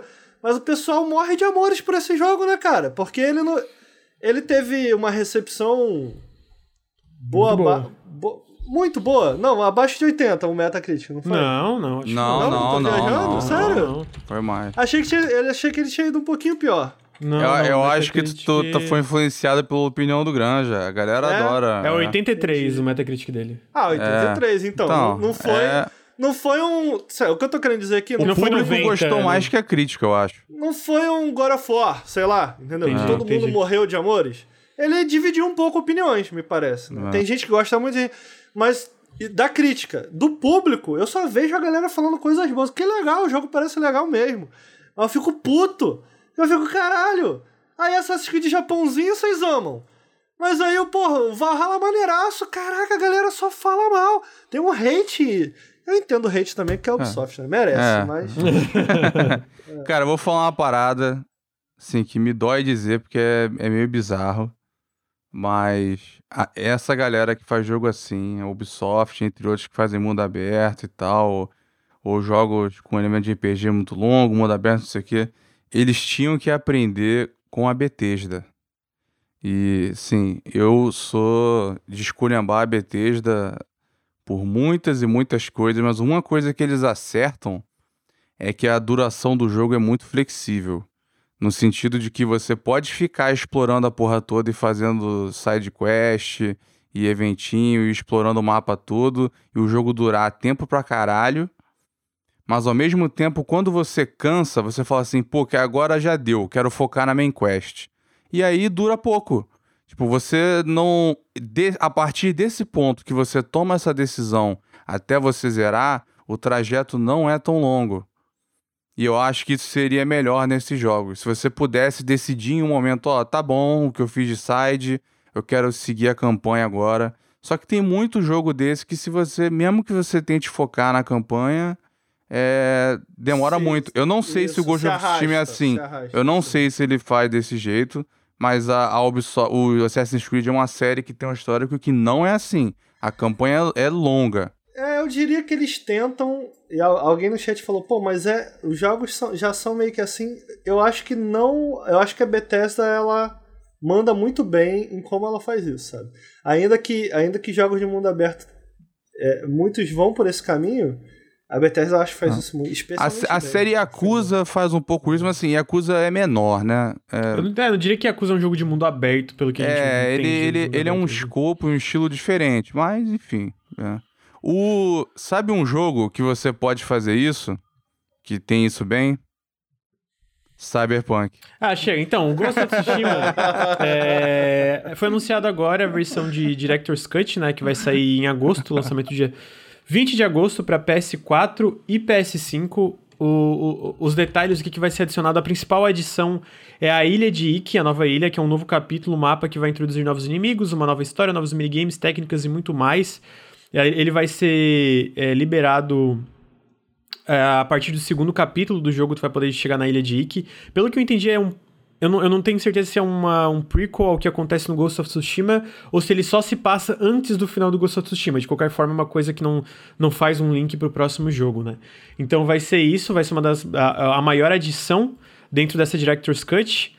E aí eles citam algumas features é um, vai ter um patch básico que vai estar liberado todas as plataformas gratuitamente, que ele cita algumas coisas, por exemplo, a habilidade da lock-on nos inimigos, ou seja, tu pode dar target lock-on quem tu quiser, que é uma coisa que não tinha no Ghost of Tsushima. É, vai ter novidades no Ghost of Tsushima Legends, incluído um, um modo completamente novo e etc. É Mas aí tem uma coisa Legends, que me... amigo, você jogou? Joguei, joguei em live aqui uma vez. É joguei só uma vez, achei... joguei o cop, foi bem legal, mas eu tenho preguiça de jogar meu PS4, né? Então eu sempre Pra jogar, jogar co-op no PS4 é complicado. Mas quando eu joguei, eu achei muito da hora. Achei muito da hora. Bem divertido o modo co-op do Mas Ghost é of que é o mesmo jogo, só que com dois amiguinhos. Não, tem.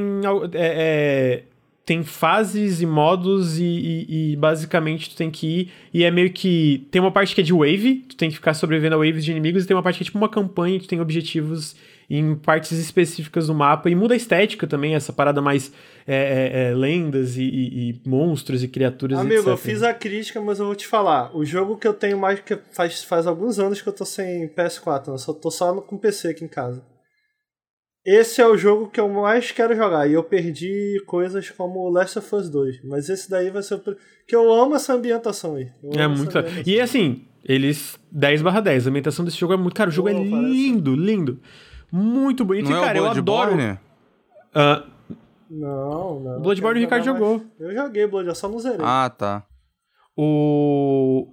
O, e o combate desse jogo é muito divertido, cara. É muito. Assim, eu acho que quem fala que a exploração desse jogo é, é, é, é super legal ou diferenciada, eu não entendi. Eu acho que é uma exploração bem na vibe Ubisoft mesmo. É genérico, não acho que no, no geral a exploração, a recompensa dela é bem chata, porque não tem muita coisa legal pra tu descobrir, tirando pontos, inter, tipo, pontos interessantes visualmente falando. Eu acho que a maior parte que eu explorei esse jogo pra mim foi pela estética do que pelo que era me, que, que eu tinha de recompensa. Tem algumas quests específicas que são bem legais, mas a maioria das sidequests é bem bosta, assim, bem sem graça. Mas tem umas específicas que são umas, umas sidequests que são tipo umas lendas que são bem da horas, o resto é bem fraquinho. Agora, a parte visual do jogo era muito legal explorar por causa disso. E o combate também é muito legal, então foi pra mim isso. A história é bem fraca também, bem qualquer Amigo, coisa. O Jim, que- o Jim é um dos protagonistas mais sem graça de, de todos os, os jogos da Sony. Eu acho que ele é o mais sem graça, tá ali top Nossa. 5 sem graça. Muito chato, cara chato. Ah, fala aí, chato. Abre a boca, fala, chato. É, é essa vibe. Agora, eu achei um jogo bem legal com várias ressalvas. Eu acho que ele tem muito potencial pra melhorar. Eu acho que tem muita coisinha Esse bem- DLC tá polêmico, né, cara? Porque tem- então, aí, aí o que, que eu fico puto? Porque eu acho que a parte do Wiki parece bem legal. Eu acho que tem problemas com os preços. Agora, puta que pariu, Sony. Tu vai lá assim, ah, as features exclusivas do PS5 que só podem ser feitas com o poder do PS5. Lip sync japonês. Ah, vai tomar no cu. Porra, lip sync. A grande tecnologia do lip pau, sync só cara. pode ser feita com SSD. que palhaçada do caralho, mano. Vai se fuder, mano. E uma, coi- uma coisa que eu fiquei puto. Amigo, você fala japonês? Ainda, ainda Ah, é ô, mais Ricardo, caro. Então, com é. que propriedade tá dizendo isso aí? Tu não fala, tu não fala ali. Tu... Porra, tem um monte de jogo com lip sync japonês, Ricardo, pra traz o PS4. Ten- Pô, traz o Tengu aí pra gente saber. Vai ver o. Pô, Porra, lip sync, cara, tem que pagar 10 dólares se tem um jogo pra fazer o upgrade, que aqui Não, tá cento e poucos reais. Porra, mano. Caralho, eu achei uma palhaçada. Porra, uma palhaçada, mano. Não Lip é sync 20 como se feature- for no PS5? Não, não, eu tô dizendo a versão, a- o, o feature o, do PS4, se tu vai fazer o upgrade da tua versão do PS4 pra versão Director's Cut, é cento e poucos reais. E, é, deixa eu ver aqui. Ó, 104 pelo upgrade da versão PS4 pra, Director's Cut PS4. Ah, e tô olhando os preços aqui certinho pra falar que não tenho certeza, ó. Ghost of Tsushima PS4 para Director's Cut do PS5, 159,90. Ghost of Tsushima PS4 para Direct- Director's Cut do PS4, 104,90. Cara, 150 reais essa E uma Director's DLC? Cut pra outra, se tu vai pegar Director's Cut pra Director's Cut do PS5, é 55 reais. Então. Se você já É. tinha a outra. de- É, se tu do- já tem a Director's Cut no PS4 e Meu quer pegar do Deus. PS5, é 55 reais. Ó, então, repetindo o padrão só pra todo mundo, porque tá bem confuso. A versão base do PS4 pra Director's Cut do PS5, se tem o jogo no PS4 que já roda no PS5 que quer dar upgrade, R$ 159,90. Pelo Se tu tem amor de Deus. o- Se tu tem um jogo base normal no PS4 que dá up- e quer dar upgrade pra versão Director's Cut no PS4, R$ 104,90. A Director's Cut do PS4 pra tu jogar no PS5, o upgrade é 55 reais. Virou Nintendo essa porra? É uma palhaçada, achei bem zoado. Assim, é porque o, o- lance pra mim é que às vezes depende o tamanho da, da, da, da- do, da- do DLC do Wiki. Que pode ser bem legal, mas, cara, é 10 dólares, basicamente, né? Tipo, a, se tu vai fazer lá fora, é uma, uma parada assim, é uma parada mais barata. A conversão vir 159 pra cá é uma, porra, é uma puta de uma palhaçada. A né? Ubisoft deixa o DLC baratinho do Assassin's Creed. Aí, se fosse na Nintendo, se fosse na Nintendo ia ser esse mesmo esquema, só que por um mês. Só que por um mês. Pode dar um Exatamente. upgrade aí por um mês. Então, tipo assim, é. Ó, tô falando de 20 dólares o Director's Cut e 10 dólares o upgrade. Então, tipo, 10 dólares o upgrade ficar 159 ou, ou 100 reais, assim, dependendo da versão, porra, é sacanagem, né? E eu imagino que essa expansão da ilha Ikki não é tão grande como uma, um Uncharted Lost Legacy da vida. Porque o Lost Legacy é bem grande, né? Tipo um jogo standalone. Porque ele- Não, eles mas estão. aí eu vou ter que te parar. Aí eu vou ter Diga. te parar. Porque toda vez que o Luiz vem aqui trazer informações, tu fala, não, porque isso aí não tem base. Que base que tu tem isso aí? Justo, justo, não tem. Eu tô sou- Segue, vamos mudar de assunto. Pô, indiretamente defendido, né? Mas tudo bem. Ah, mas de qualquer forma, a, a- a parte mais sacanagem. Porra, mano, cobrar por lip sync vai tomar no cu, cara. Porra, puta que pariu, é inaceitável, mano. Assim, eu, ah, eu entendo que, né, comprar o jogo parece legal. Parece que vai ser bem legal o Director's Cut, o conteúdo novo parece irado. Agora, puta que pariu, mano. Se tu vai defender a porra do lip sync, tu é otário. Tu é otário, tu é otário. Tem Alguém otário. Tem um gente defendendo. alguém- Não alguém foi, foi interação. Deu um sub, não, alguém comentou, também conhecido como Data Foda-se. Então tem essas notícias aí do Ghost of Tsushima, né? E não são as únicas notícias ruins da. É verdade, tem um multiplayer grátis que vai ter mais adições pro multiplayer e, e, e vai ser conteúdo gratuito, né?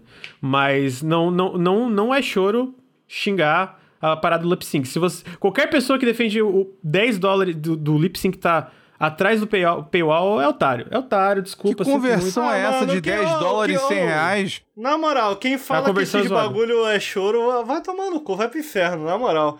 Não, não, vai, não, não, dá pra, não dá pra ter videogame nesse país, não, Lucas. Porra, fui ver o, o- Tava conversando aqui no chat, acho até que foi a Paty que tá aí no chat que comentou que o, o Guilty Gear com Season Pass no PlayStation é 500 reais. Que que é, É, isso, tá- tá gente? Meu Deus. Que que é isso? Que Caralho, tá ligado? Aí eu fico, velho, eu queria ter um PS5, mas não dá, velho. Não dá. Caralho, não dá. Cara, eu comprei jogo pra caralho ne- nessa sale. Pô, mas olha e só, deu é... 250 reais. Não paga nem o Mass Effect Não, Legendary vai, Edition. deixa. O Lucas quer defender os 500 reais do, do, do Guilty Gear. Vai, Lucas. Não, tá louco? Não, eu tô falando que tá, falaram no chat que o, o, é o Director's Cut pra Director's Cut do PS5, que é 10 dólares, ficou 55 reais. De qualquer forma, se tu tem a Director's Cut, não era nem pra ser cobrado, né? Pra, pra jogar a versão de. Tipo, tu tem a Director's Cut no PS4, tu ser, tu ser cobrado pra jogar a Director's Cut no PS5, eu acho um absurdo em primeiro lugar. Não devia ser cobrado, gente. E aí a outra versão, que é tipo, tu pegar o jogo base do PS4 pra, pra versão do PS5 ser 159 também é outro absurdo. Pô, é Porra, muito cara, caro. a galera fazendo os upgrades bolados de graça, né? Tipo, a o metrô que ganhou ray tracing no jogo inteiro, ajustaram as paradas, otimizaram o jogo pro PS5, né? Os upgrades que a Microsoft faz pros outros jogos, vários a EA dando update de graça. Meu Deus, se a EA tá dando melhoria de graça, entendeu? Eu, eu não tô dizendo que tinha que dar a ilha de graça, né? Mas as, as melhorias técnicas que estão incluídas nesse patch aí.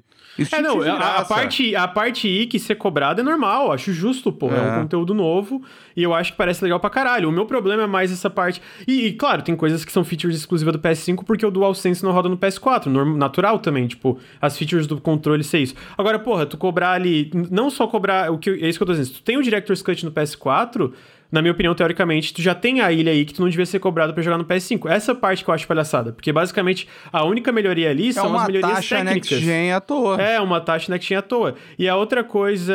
E a outra coisa. É, e, inclu- e a outra coisa que é sacanagem, porra, que daí pra mim é indefensável, é. É a parte do lip sync. Porra, a parte do lip sync é palhaçada. Essa, essa foi pra a parte do, do lip sync é palhaçada. Sabe- Porque, assim, e eles ainda têm a cara de pau de falar. Não, agora a gente botou lip sync japonês com o poder do PS5. Ah, vai tomar no cu, mano. Porra de poder do PS5, cara. Tu sabe caralho. aquele meme que Ai, tem. é muita cara de pau, né? Muita sa- cara de pau. Sabe aquele É meme do que James que, é tem o que tem o James Franco e um outro cara, os caras estão prestes a ser enforcados. Aí ele aí ele vira pro outro assim que ele fala primeira vez É o nintendista falando pro sonista agora. É verdade. É isso. verdade. Eles estão eles estão queria- recebendo o mesmo tratamento. Eu queria adicionar aqui rapidamente, Lucas, já que a gente citou nessa conversa Valhalla PS5 e PC, que Valhalla adicionou recentemente num patch Haptic Feedback. Quem tem controle de PS5 pode jogar o Valhalla no PC com, com, as, com as features aí do controle de. Não é Dual, é DualSense, né? Com, com as features do DualSense, que é muito legal. Então tá aí. Então tá aí. Ghost of Tsushima, palhaçada. É...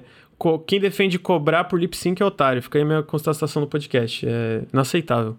Agora eu vou jogar? Vou, vou jogar. Vou jogar. Próxima notícia é, outro, é outra notícia ruim da Sony, né? A Sony também daí é foda defender a Sony. A gente teve aí vários desenvolvedores independentes semana passada indo no Twitter e descendo o cacete na Sony, que a Sony tá só fazendo merda com, com, com empresa indie. E basicamente a, a, a história Vamos começou... sair com fama de cachicha desse, desse episódio. Né? Vamos- pois é. vamos mesmo, a gente tá. Porra. O, o, o principal que começou isso foi o é, Garner, que é o, o, o CEO da distribuidora Neon Doctrine, que ele começou a falar de uma plataforma X que não, que não tinha Game Pass e eventualmente falou que também não era da Nintendo, né? E daí depois começou a vários outros desenvolvedores corroborarem esses problemas que a Sony tem. Que é o problema que a Sony tá tendo com desenvolvedores indies em dar su- o suporte necessário a empresas independentes. Algumas coisas é, é, eles comentam que o, o- alguns dos problemas são problemas é, recorrentes em todas as plataformas.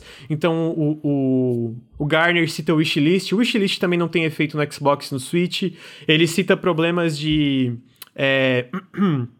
é, de processo de verificação ser frustrante, um pouco obtuso. Também tem esses problemas com o Xbox e com a Nintendo. Tem o lance da, da Sony cobrar 25 mil dólares pra botar spot né, do, do PlayStation Blog, alguma coisa assim, que também existe no Xbox, eles também têm Não, essas o- cobranças. é, a, é 25 mil pra ter destaque na loja. A parada é que muitas vezes eles obrigam você a fazer um blog, um post pro blog PlayStation. Não, então, time sim, mas eu- eu- reclamando, é. É, é isso, é obrigado. Eles basicamente cobram esses 25 mil dólares pra ter spot na loja, que é uma coisa que o Xbox também faz. Não, vocês estão Então- falando merda. Não, calma aí, é que eu vou Não, chegar lá, não. Ricardo. Peraí, peraí. Eles co- que, é- que tem essas cobranças também, só que daí o, o, o que que outros desenvolvedores e o próprio Garner começaram a comentar de maiores problemas é a falta de suporte no geral que, tem a, que, que a Sony com a parte independente tem. Então, por exemplo, pra tu conseguir de fato um spot ou até mesmo tu conseguir um desconto dentro do PlayStation, a Sony escolhe quem ela vai dar desconto. Ela tem essas paradas que só pode E só pode aprova dar o des- desconto. É, que Ainda só pode dar isso. descontos a convite. Eles têm que te convidar para dar um desconto e não existe nenhum, nenhum processo que, que, que seja elaborado, que seja uma parada. Aqui estão os passos que tu tem que dar para ser convidado a ter um desconto. É tudo obtuso, ninguém sabe como tu consegue isso. Como tu consegue, às vezes, destaque na loja sem ser cobrado, também é obtuso. Eles escolhem, ninguém sabe como acontece. A outra coisa, outros problemas é, por exemplo, cara, é, é, é, esses desenvolvedores independentes, eles têm meio que gerentes de conta, né? Que são pessoal que tira dúvidas e, et- e etc para ajudar com esses processos de verificação e outras coisas. O que que esse pessoal tá falando? Cara, tu pede uma pergunta, uma dúvida simples, mano. É tipo, ô, o que que eu preciso para aprovar essa parte aqui em relação à, à faixa etária? Às vezes demora um mês, dois meses, cara três fala, meses. sei lá, tem que ver com Não, o outro. Às vezes é, é- é uma, demora três meses para uma resposta simples. Porque, de acordo com o Jason, o Jason Schreier, a equipe de, de- da parte independente está muito pequena dentro da Sony, não está recebendo o suporte necessário dentro da Sony para dar suporte a todas as empresas independentes que trabalham com a Sony. Então tem vários outros problemas. Eles falam do processo de verificação ser frustrante em outras plataformas, mas eles citam que os processos de verificação da Sony são os de, ma- de mais longe os mais frustrantes que tem, porque existem processos de verificação diferentes para cada região, é uma coisa dividida por região. Então tu tem que ter um processo de verificação para o Japão, um para os Estados Unidos, um para o Reino Unido, tudo diferente, que é uma coisa que a Sony está tentando mudar, mas está muito lento também. É, a parte de conseguir dev kit. Dev kit é, o- é um- é meio que uma, uma versão do console que tu usa para desenvolver o jogo, né? Onde tu pode testar e etc. Enquanto a o, o Xbox manda dev kit de graça e com muita facilidade, a Sony co- cobra um, um valor caro e demora muito para mandar dev kit. É muito difícil conseguir dev kit.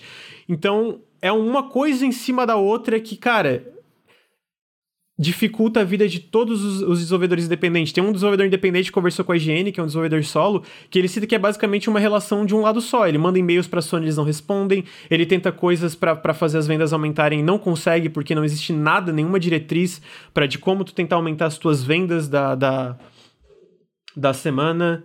É, então, é uma coisa que vai acumulando e acumulando e acumulando, e o Garner falou que se isso não melhorar, se no final da Sony eles não refizerem todos esses processos, seja os de verificação, seja, seja como tu implementa desconto quando tu quiser no teu jogo, cara, tu não consegue implementar um desconto. Teve um tweet do Lucas Pope há um tempo atrás que perguntaram por que, que todas as lojas estão com desconto do Obradin, que era aniversário do jogo, e no PS4 não tá. Ele falou, cara, porque a Sony não deixou descontar o meu jogo na data de aniversário do meu jogo. Eles não, não deixaram, não me responderam, não, não, eu não tive a, a luz verde para dar um desconto quando eu queria do meu jogo, né? E descontos são uma técnica de marketing para vender os jogos independentes ou qualquer coisa que seja em datas específicas.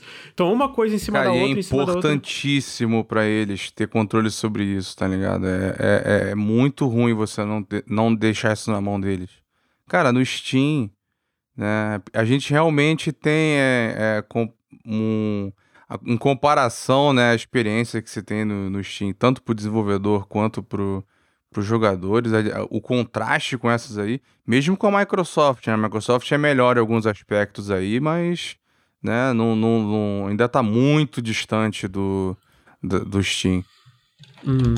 Ricardo, o... tava, a gente tava falando merda, tu queria complementar. Não, o que eu achei assustador nisso daí, de, do, especialmente do rolê dos 25 mil dólares, cara, é que tiveram muitos relatos né, no Twitter é, por conta disso daí.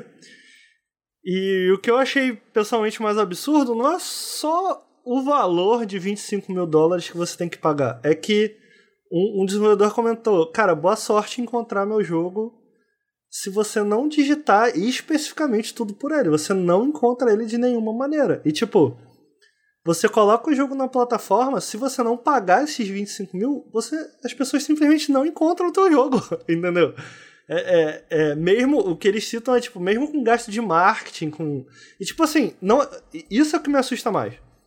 Não é só 25 mil que tu tem que dar para eles. Você tem que dar 25 mil dólares e, né, bem ou mal, 30% dos teus ganhos, que é quando você vende um jogo. E estavam se perguntando, cara, para que, que eu pago 30% então? Se sequer meu jogo pode ser encontrado. Acho que isso me assustou muito, sabe? Do tipo. É, é, de você não conseguir colocar mesmo um jogo lançamento e sequer ser encontrado lá dentro. Eles citam que em outras plataformas, mesmo que você não pague, você pode ser encontrado de múltiplas outras maneiras, tanto na Nintendo quanto na Microsoft. Eu vi desenvolvedores citando também que não é como se a Microsoft e a Nintendo fossem perfeitas, mas que tem essa coisa, acho que isso o Lucas citou, que, que é o diferencial é que, cara, ao menos eles se comunicam. Tipo, a Sony não se comunica, não tem comunicação. É... E a outra coisa que me assustou muito foi isso que você citou, do tipo, é, um desenvolvedor comentou: pô, da próxima vez que vocês quiserem vir me perguntar o que está acontecendo, que meu jogo nunca teve uma promoção desde que foi lançado, que vocês estão esperando uma promoção para comprar, não me culpa, culpa a plataforma, culpa a Sony, não, E que o preço é mais permitem... alto, dependendo da. Né? É. Tem várias e regiões é bizarro, que já né, começa mais caro. Isso cara, é, é inaceitável. para mim, assim, é uma parada bizarra de, cara. É muito tempo atrás, na época do Xbox Live Arcade, teve todas as críticas em cima da Microsoft, porque o Xbox Live Arcade, né, tiveram vários sucessos, mas era horrível também. Ah, dentro da, do Nintendo Switch, dentro da Nintendo, né, uma época também a Nintendo cagava pra independência, as duas foram melhorando conforme o tempo foi passando, né. E a gente sempre viu é, essas plataformas, quando elas estavam meio que no topo, meio que com essa soberba pra independentes. Mas hoje a gente vê uma Nintendo com o Switch no topo, que ainda, beleza, tem os problemas que tem, mas não tem todos esses problemas que a Sony tem. A gente vê uma Microsoft que melhorou muito em questão de, de, de como eles estão vendendo e a percepção de público, que eles ainda estão tratando os independentes, pelo menos eles têm isso, eles têm o suporte necessário para quando alguém manda um e-mail receber uma resposta, sabe? Então, ter todos esses problemas, esse, essas coisas acontecendo é uma parada tipo, mano, não devia acontecer. Se tem problema de, ah, falta pessoal, contrata mais gente, a Sony tem dinheiro. Se tem problema de, de é, políticas é, atrasadas, que a gente tá vendo de, tipo, desenvolvedora não conseguir botar um desconto quando ela quer, porra, arruma isso também. O Ed Maromba também é, citou aqui a estranho, por exemplo, como um jogo igual a Hades custa apenas 125. Pelo que eu sei, é, depende também de desenvolvedora para desenvolvedora. Algumas é, indies grandes, eles têm um contato mais direto, então eles conseguem definir algumas coisas com mais facilidade, né? Eu não tenho certeza esse lance da publisher escolher o preço. Eu acho que a publisher escolhe o preço, às vezes tem alguns problemas de, de, de novo, por causa do tamanho da publisher, por causa do tamanho da, da desenvolvedora. Eu acho que elas escolhem de fato o preço que, lan que lança. Já, já acontece de lançar com preço errado às vezes, mas eles escolhem. O que que acontece, o que que o, maior problema é que eles não conseguem lançar, fazer um desconto quando eles querem. Esse é o, a, o, é o, o, o, grande lance que todo mundo reclamou, tipo, de forma consistente. Cara, não consigo descontar o meu jogo quando eu quero descontar ele. E eu não sei como eu faço isso. A Sony fala que é, é, é por convite, mas a gente não tem nenhum. Tipo, geralmente, pelo menos esse tipo de coisa, existem processos, né? Ó, pra gente te convidar, tu tem que fazer isso, isso, isso. Faz esses formulários, qualquer coisa que seja, a gente te convida, te mostra as datas e tu pode descontar o teu jogo.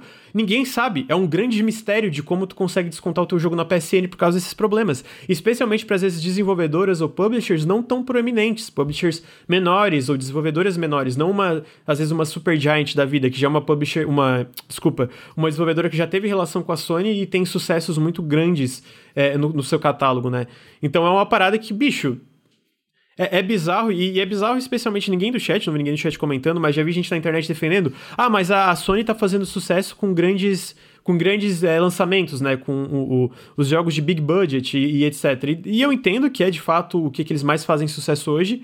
Mas muitos jogos ou muitas empresas que a Sony fez parceria que ajudaram a alavancar a plataforma dela vieram de empresas menores. O próximo, sei lá, o Minecraft, o próximo PUBG, o, o Hades em si ou qualquer coisa vieram de empresas menores. Eu posso continuar citando o Undertale, que originalmente foi feito por uma pessoa, e assim vai, vieram por essas desenvolvedoras menores e ajudam a alavancar essas plataformas. Então, tipo, é uma parada para mim que é, pode fazer sentido a curto prazo, de ah, beleza, o próximo Ghost of Tsushima, qualquer coisa, mas a longo prazo só prejudica a plataforma. Porque daí, de fato, o que que tu, no, no, meio tempo, entre tu lançar o teu Ghost of Tsushima e o teu Last of Us Part 2, tu preenche o catálogo com parcerias third party e com, com jogos menores, jogos de, de empresas independentes, um Kena da vida, e de fato eles estão é, é, dentro da matéria da higiene, eles citam que, por exemplo, o Greg, Rice, o, o, o Shuhei Yoshida e essa nova iniciativa melhorou um pouco as coisas, mas ainda tá tudo muito lento. E muitas das desenvolvedoras que. que, que tem muitas desenvolvedoras que foram é, receberam certos benefícios dessa nova iniciativa indie,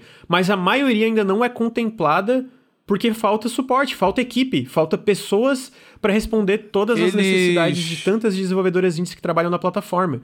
Então, tipo, é, porra, é, é zoado, sabe? Vê, o que a gente vê de. Eu, eu, eu me assustei um pouco com essa notícia porque eu, eu achei, eu achei, eu tinha a noção, enxergando de longe, que isso já tinha sido consertado estava muito, muito, muito bem resolvido dentro da Sony. Porque a Sony teve uma época, especialmente no início de vida do PS4, que ela se acertou, assim. Na verdade, não no início, no meio da vida ali. É que o PS4. Sean Layden era, ele era mais focado nos indies. Isso, ele, ele, era muito isso, mais isso. É, muito mais focado, Mas apoiava a gente precisa mais. lembrar uma história que eu, que eu acho interessante, o Lucas está falando de jogos indies entrando no meio entre esses AAAs e tal. Eu acho que um bom exemplo disso. Eu, talvez pra Sony não tenha melhor exemplo disso do que os jogos da Game Company, né? Como Journey. E eu acho. Eu gosto da história da Tag Game Company porque foi uma empresa que, brother, lançou Journey, que pra mim é, é um dos melhores jogos já feitos. Eu amo Journey. É, teve um impacto enorme, independente de você gostar ou não, teve um impacto enorme na indústria.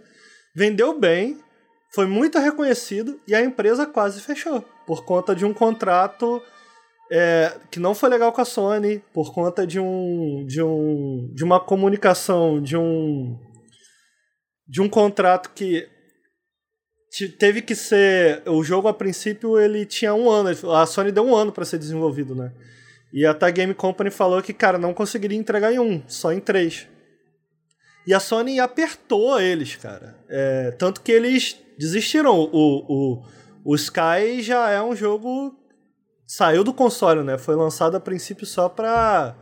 Pra mobile. iPhone, né? Pra é. mobile. é, agora que saiu pro Switch. Ele saiu pro agora Switch. Agora né? que saiu. Que, cara, foi, foi, foi um. Foi tão chocante, foi tão ruim para eles no, no, durante o desenvolvimento. Pós-desenvolvimento foi bom, porque eles conseguiram. É, afinal de contas, o jogo vendeu bem. Mas foi tão ruim para eles porque eles estavam sem dinheiro. A Sony simplesmente cortou o dinheiro deles. Cara, se a Sony faz isso com um jogo como Journey, tá ligado? Do tipo de cortar dinheiro, de falar, ó, ou você relança a porra em um ano, então. Tipo, tu fica, caralho, o que, que eles não fazem com outros? E é um bom exemplo de um jogo, cara, que eles deviam. Uma galera que eles deviam estar tá valorizando, tá ligado? Tipo, caralho, esses caras estão fazendo jogos exclusivos para minha plataforma. Um jogo como Journey, sabe? Eu achei. Isso foi em 2013, né? 2012, aliás. Eu achei que já tinha passado essa fase a Sony. Me assusta saber que eles ainda estão nessa, sabe? Eles É, não eu- têm incentivo pra mudar, porque eles chegaram onde eles estão agora com o dinheiro que os jogos grandes fazem. Eles não têm motivo. Você vê o Jim Ryan falando do futuro da Sony, em nenhum momento ele fala de indie. Ele, não, ele, nem, ele nem cita. Sabe? Ele fala de projetos mais experimentais e fala, tipo, Returnal, mas assim, ele não fala de indie, não tá no, no. não é um dos pilares da estratégia deles eles chegaram aí com os blockbusters mesmo. E eles são a. Assim, fora mobile, eles são a, a publisher que faz mais dinheiro. Então, assim, eles veem o, o dinheiro que, que esses jogos fazem e eles querem mais disso. E aí eles tentam, óbvio que não é sem indie, mas aí eles têm os favoritos, né? Os escolhidos a dedo que aparecem no evento, que tem apoio deles, que tem exclusividade. Esses vão lá e preenchem, fazem um dinheiro mas para a grande maioria é, é esse tratamento aí. Eles não, não têm incentivo para mudar. Sabe que é esquisito também, cara? Até hoje eu vejo muita gente. Ah, a gente sabe que o ciclo do Vita já se fechou, mas eu vejo muita gente falando que adorava jogar os indies no Vita. E é uma máquina que parece competente para jogar jogos indies e jogar de maneira. Emulação também. Sim. E, e, pô, jogar na tua cama, sei lá, um Darkest Dungeon. Pô, não, não vejo por que o Vita não consegue rodar. E é legal de jogar na cama. E, e eu nunca vi, mesmo o Vita, sabe, dar, dar uma ênfase. Tipo, caralho, você pode jogar os indies aqui, sabe? Tipo, eles irem atrás. Pô, vem trazer, faz esse esporte pro Vita e tal. E, e, e esse, o meu rolê é que, tipo, não são só os indies que estão perdendo dinheiro, a Sony tá perdendo dinheiro com isso também, tá ligado? É o que eu falo, no curto prazo pode parecer fazer sentido, porque é, é- é difícil negar, né? Na parte blockbuster, a Sony tá tendo sucesso atrás de sucesso, sucesso crítico e comercial.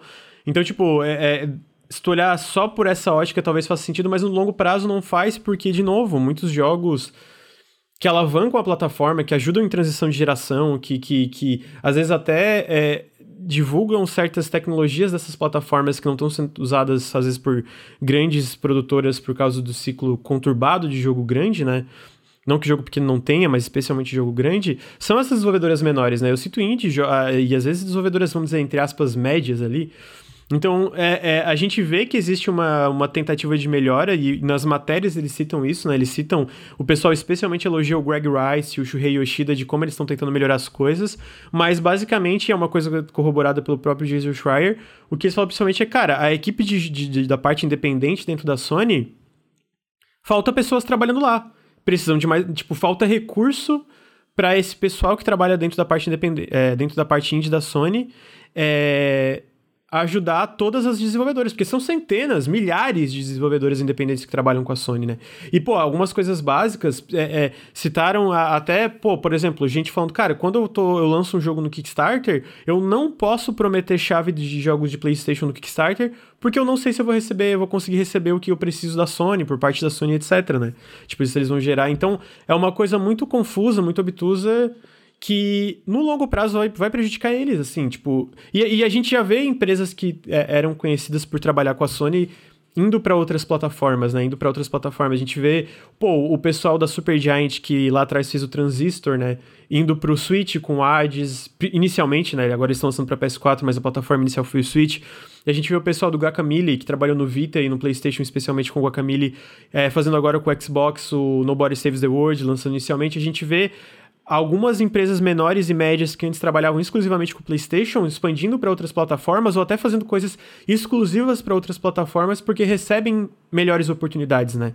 Então, não tem como tu, tu, tu olhar isso e pensar, cara, isso é, é, é produtivo pro PlayStation como todo. Eu digo como consumidor mesmo. Isso só vai limitar aos poucos, né? Não agora, eu acho que nos próximos três anos não necessariamente não. É, mas nos próximos sete anos aí, sei lá, sabe, no longo prazo, médio e longo prazo, desenvolvedores vão migrar para outras plataformas, não vão fazer esse conteúdo que a galera da, da- do PlayStation estava acostumado, né? Citaram uma coisa que eu não acho que é a mesma coisa. Fala Ninja Theory, que o Senna era exclusivo do PS4 e o 2 é exclusivo do Xbox. Não, mas é porque daí a Microsoft comprou a Ninja Theory, né? Um caso um pouco, um caso um pouco diferente, assim. Mas eu, eu, eu, fico. É, é foda mas tinha um porque... histórico com eles também, né?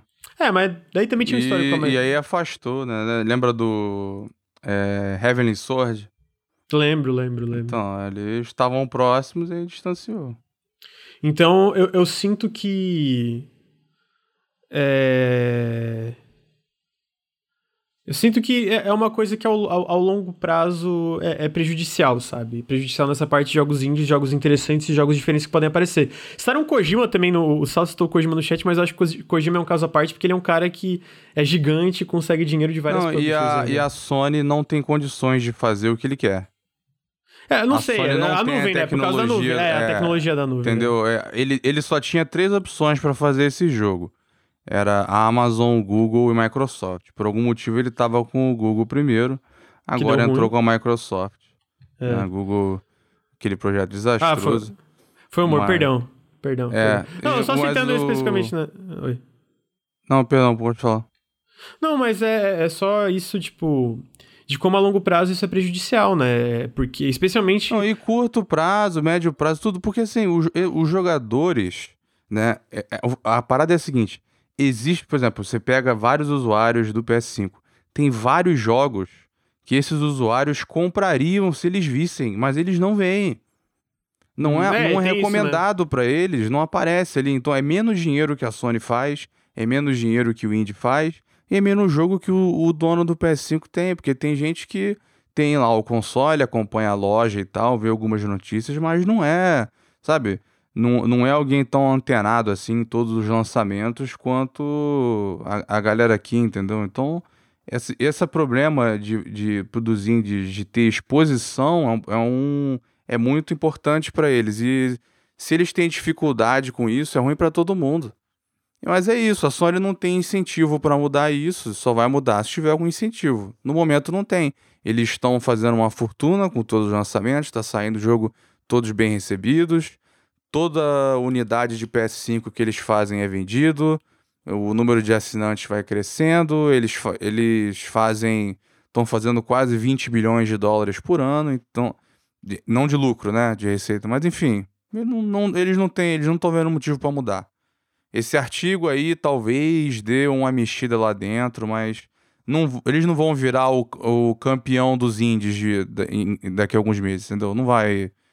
Eu não acho que vai ser uma mudança drástica até que eles sintam o tiro. Até que eles sintam que isso aí tá prejudicando. É, eu só acho triste, assim, eu acho triste porque é, é isso, né? É, é Existe muito jogo bom. É, eu vivo comentando em podcast com o pessoal, tipo, que às vezes a galera fala, pô, tá, tá saindo pouco jogo, e eu, por eu jogar não só é, grandes produções, eu sinto que na verdade sempre tá saindo muito jogo, né? É, um ponto de que a, o maior problema hoje, o maior problema de jogos. É, de jogos independentes, de desenvolvedores independentes hoje é a discoverabilidade. É tipo de, cara, como que eles. Como eu vou fazer as pessoas verem o meu jogo? Tipo, só ver dá uma olhada, sabe? Tipo, como, como eu faço isso? E quando, e quando a, uma, uma das maiores plataformas do mercado tem esse problema acentuado e, de certa forma, ignorado, de que, cara, as, o pessoal não consegue ver meus jogos. Vários desenvolvedores independentes postaram, tipo, gráficos de co como os jogos estão vendendo em plataformas diferentes. E, mano, o PlayStation, em vários deles, boa parte deles, o PlayStation é o que menos vende jogo independente. Então, tipo assim, chega num ponto que começa a ficar. Por que, que a gente lança, né? É, é, é, jogo independente se ninguém vai conseguir ver e comprar, né? Sim, alcance, alcance, mano, o alcance, né? É, então... é, um, é, uma, é, é, alcance, assim, a capacidade. O, o ideal, né? Desculpa, o, o ideal máximo é que o jogo certo apareça para todas as pessoas certas, para o seu gosto, né? Que tenha algo que seja compatível com o seu gosto e apareça, né? E que você descubra com muita facilidade. A gente compara, né? A Microsoft tenta um pouquinho, né, com a curadoria do Game Pass e, né, eles botam umas recomendações, mas é muito limitado. A gente compara com o Steam, né? Vamos chamar de Steam Cap aí, mas porra, cara, não se compara, não se compara, é dif... cara, você no Steam você pode ver de várias maneiras. Você pode aparecer na front page dependendo do seu gosto. Você tem aquela fila de descoberta que se você seguir tu ainda ganha uma cartinha durante os eventos, né? Faz um dinheirinho ali. Então, eles tentam eh, tá melhorando cada vez mais o algoritmo, né? A gente tem reparado, tem os festivais para você descobrir e testar os jogos, né? Eles ganham destaque nisso também. O wishlist faz uma puta diferença no Steam. E aí, quando você está acompanhando o jogo, você pode receber e-mail quando ele sai ou quando está com desconto. É, você recebe, você aparece um pop-up quando você entra no Steam lá, que tem várias páginas falando de jogos que você acompanha. Você tem agora lá na biblioteca notícias sobre jogos que você tem. Então, assim, a diferença é brutal. Não, é, isso, isso os desenvolvedores, os indies comentam, né? Tipo, de fato, se tu pegar as três plataformas, eu acho que, tipo, cara, o, o, Xbox e o Switch, por exemplo, o wishlist não faz diferença para o que, que vai aparecer para pra, as pessoas, né? É, do que, na, na, na, na, nas listas de, de destaque, etc. É, e de fato, eles falam, cara, assim, o Steam é, pode ter o maior problema de maior lançamento, maior quantidade de lançamentos, né? O Steam tem esse maior problema, mas é a loja de, de, de mais longe é que mais tenta solucionar esse problema de alcance e discoverabilidade, né? Então, mas, mas mesmo no Steam, pra, tipo, mesmo no Steam com todas essas ferramentas, é um problema muito grande, né? Tu botar o teu jogo aos olhos, às vistas das pessoas certas. E quando tu pega uma das outras, uma das outras maiores plataformas do mercado, que é o PlayStation, isso é ainda mais acentuado sem nenhuma perspectiva de melhora, é só, é só triste para todo mundo, né? Menos pra Sony que talvez não esteja preocupada com isso, mas no geral é uma parada muito É, a Sony que é a abordagem, acho que a gente comentou isso no outro, é uma abordagem meio Disney misturada com HBO. Eles querem um negócio grande, com prestígio, e nas lacunas aí eles têm algumas coisas menores também, mas que ainda assim tem uma, uma promoção e um prestígio maior que eles tentam colocar aí. Eles não têm o menor incentivo para mudar, no, por enquanto. É, eu espero que com essa entrada do. Foi acho que ano passado, no retrasado, Greg Rice na parte de desenvolvedores independentes. Para quem não sabe, Greg Rice era o cara, um dos principais cabeças da Double Fine, né? Ele trabalhava com a parte de finanças e várias outras coisas, trabalhava na parte de Double Fine Presents, que era uh, o braço de publicar jogos da Double Fine, ele entrou como um dos cabeças da parte independente, tem o Shuhei Yoshida, e eles falam que, de, eles falam que, deu, que tá dando uma melhorada, eu espero que isso é, seja acelerado, né? Que essa melhora seja acelerada para pro benefício de todo mundo, seja desenvolvedores, os jogadores e até da própria Sony ali, né? Porque isso no, no longo prazo vai ferrar a Sony. Pra, né? Eu acho visão. que eles também agora, eles, né, tem até na, a ver com uma, uma notícia que você tinha botado na pauta, eu acho que a Insomnia que tá fazendo um projeto multiplayer, né? É, eu acho, porque com o processo da Epic com a Apple, saiu, do, vazou o documento mostrando a renda do jogo em plataformas. E acho que cerca de 40% dos lucros do Fortnite vem do PS4. Tipo, é a plataforma do jogo. E a Sony certamente viu isso e falou: pô, a gente quer ter o nosso. Ou não um desse tamanho, mas, né, alguns que somados cheguem a esse nível de dinheiro. Então você está vendo agora, ao mesmo tempo, tem o projeto multiplayer lá com, com é, que estava procurando design de economia para Naughty Dog. Aí você tem a Guerrilha fazendo também, você tem a Insomniac e tem a Sony Band. Então tá. Mas é... a Sony Band não é multiplayer, né? É um jogo de mundo aberto. Não, tem, mas tem, é, tem multiplayer também. Ah, não, não vi isso. Então, não, mas assim, isso é normal, tá... né? Isso é, é no... uma coisa.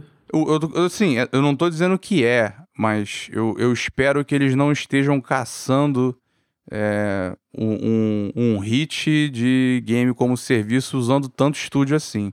Eu não acho, eu acho que é mais diversificar o portfólio, né? Que é uma coisa que eles comentam da estratégia. Eu acho que nessa parte eles comentam no último relatório fiscal que eles querem diversificar o portfólio dele. Então a gente vê, sei lá, Insomnia que provavelmente tá fazendo É, sair só do prestígio terceira pessoa single player, mas ainda assim, né, é estranho para mim. Todos de uma vez. É, eu, eu, eu, sinto que ele, eles já têm um portfólio bem diversificado, seja pelas parcerias de third party, parceria com independentes meio que escolhidas à mão, e é os estúdios internos, eu acho que o portfólio da Sony é bem variado.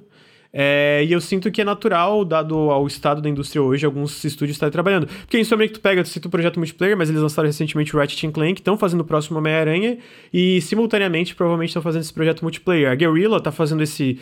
É, saiu um, um, uma, de um, uma coisa de, de emprego lá que estão procurando um narrative design, alguma coisa assim, para um MMORPG. Mas ao mesmo tempo eles estão fazendo Horizon Forbidden West, né? Então, tipo, a, a, a Naughty Dog tá fazendo The Last of Us Factions, né? Que é o, o que isso já era tava esperado faz tempo, que teoricamente seria com o jogo, mas eles fizeram um, pro, um, produto separado. E o próximo jogo é outra coisa, né? Eles têm dois projetos fora o, o, eles têm o Factions e outra coisa nova. Então eu sinto que é é uma parada natural, né? Tipo, é basicamente a ideia é diversificar o portfólio, até por sucessos como o próprio MLB The Show, né? Que foi um, é um puta sucesso que dá muito dinheiro pra Sony. Eles falam, mano, a gente quer tentar mais coisas. E eu, pessoalmente, curto. Eu curto jogo multiplayer. Eu acho que da, essas empresas que estão fazendo esses jogos multiplayer têm potencial de fazer coisas interessantes e diferenciadas. O meu maior problema é essa parte independente mesmo. Eu acho que eles têm que melhorar o, o mais rápido possível, né? Eu acho que dessa parte é isso. E aí a próxima notícia talvez Eu posso seja. fazer de uma... um comentário rapidamente, Cla- o, Claro. Faz, amigo. Eu atrapalhei vocês lá naquele momento pra falar um pouco aí da Ubisoft, do hate. E eu acabei de ler uma notícia aqui na PC Gamer e eu acabei de lembrar que a Ubisoft merece tudo de mal. O que, que eu Que eles, eles lançaram Ih, um jogo travou? que eu inclusive E tenho, que é travou o na hora, a. Ubisoft calou. Peraí, volta, volta, travou, travou. Volta. O que, que, a Oi, Ubisoft, tá o que, que a? Ubisoft fez? É, tem esse jogo deles que é o Might and Magic X, né? Que é o 10. E ele tinha um DRM que você tinha que estar sempre online pra jogar. O problema é que eles desligaram os servidores do jogo. E aí a galera tava reclamando que não tava conseguindo jogar, basicamente. E aí a Ubisoft, ao invés de remover o DRM, eles simplesmente tiraram o jogo da Steam, tava pra ninguém mais comprar e acabou, tá resolvido o problema. Caralho, cara. Puta. Ninguém mais joga nada.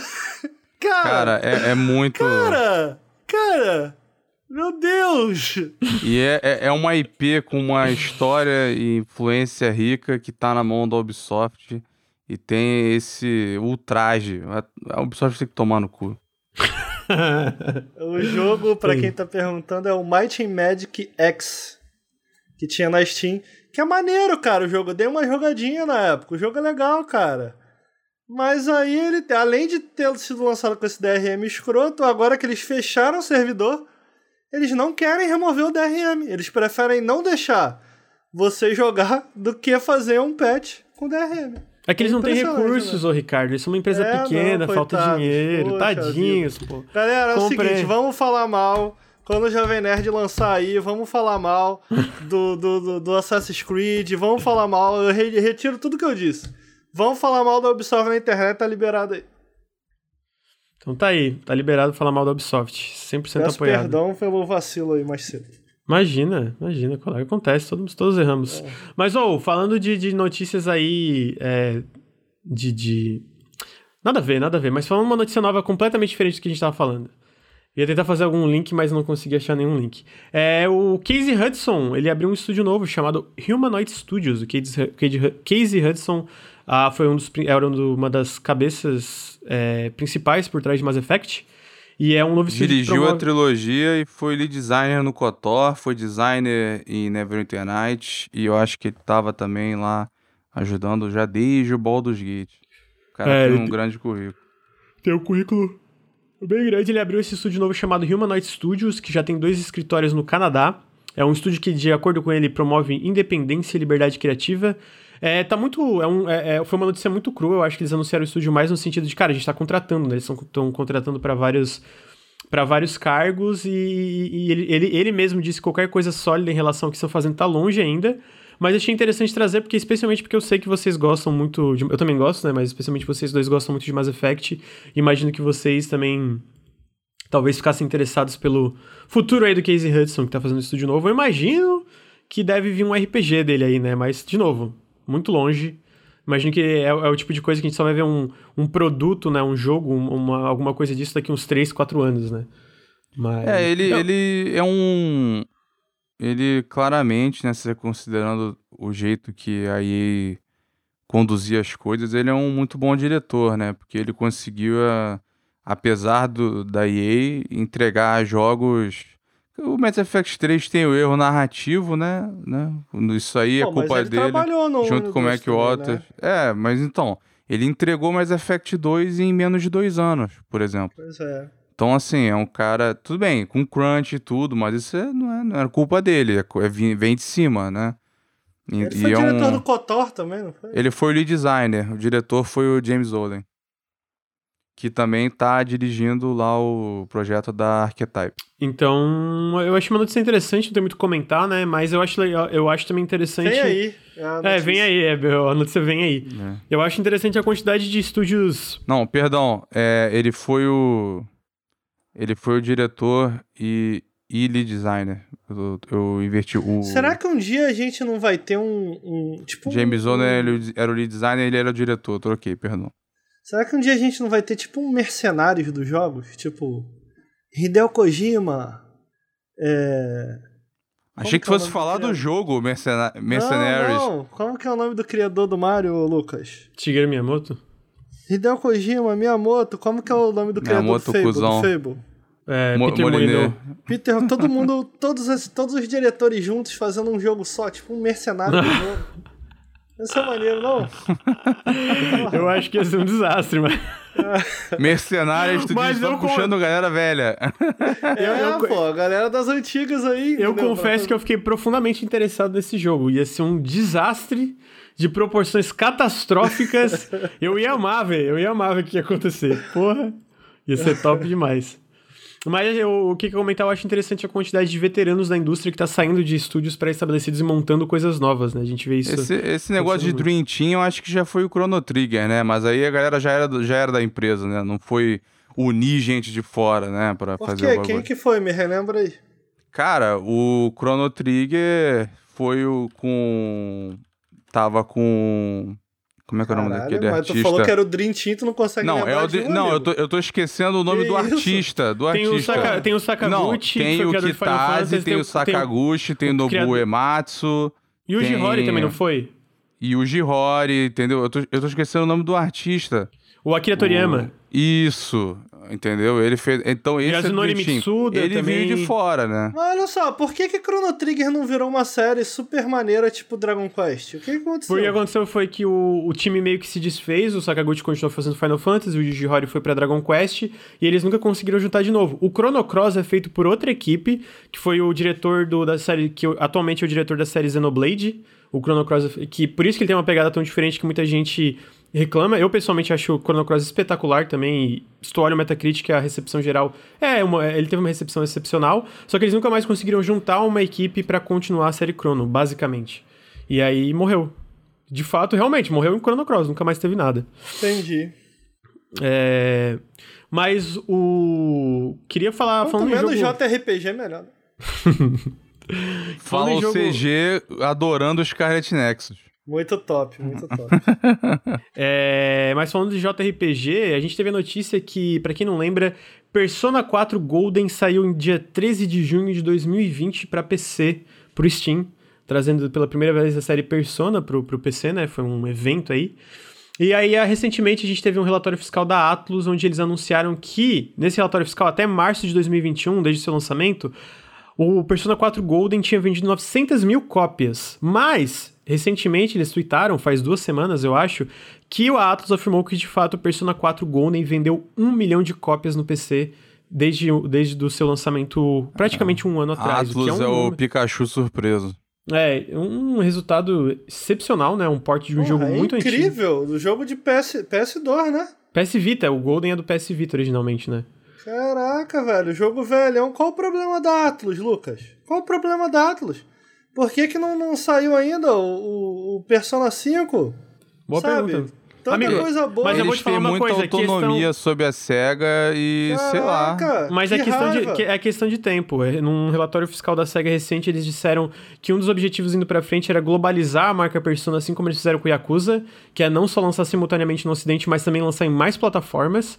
Então, tipo, eu acho que é questão de tempo até a gente ver o Persona 5 Royal no PC. O que eu imagino que vai vender muito bem. Eles também anunciaram né, nesse press release que o Persona 5 Royal já vendeu 1.8 milhões de cópias, né? Fora as vendas originais do Persona 5 Aí, normal. o jogo... Vai o quase dobrar 1. no PC. É, você tá ligado? O novo vendeu 1.8. O velhaço vendeu 1. Caralho, o que que esse jogo ainda não saiu pra PC? Sim, ele, é, é, é bizarro. Ah, mas questão de tempo acontece que eu não aguento mais esperar.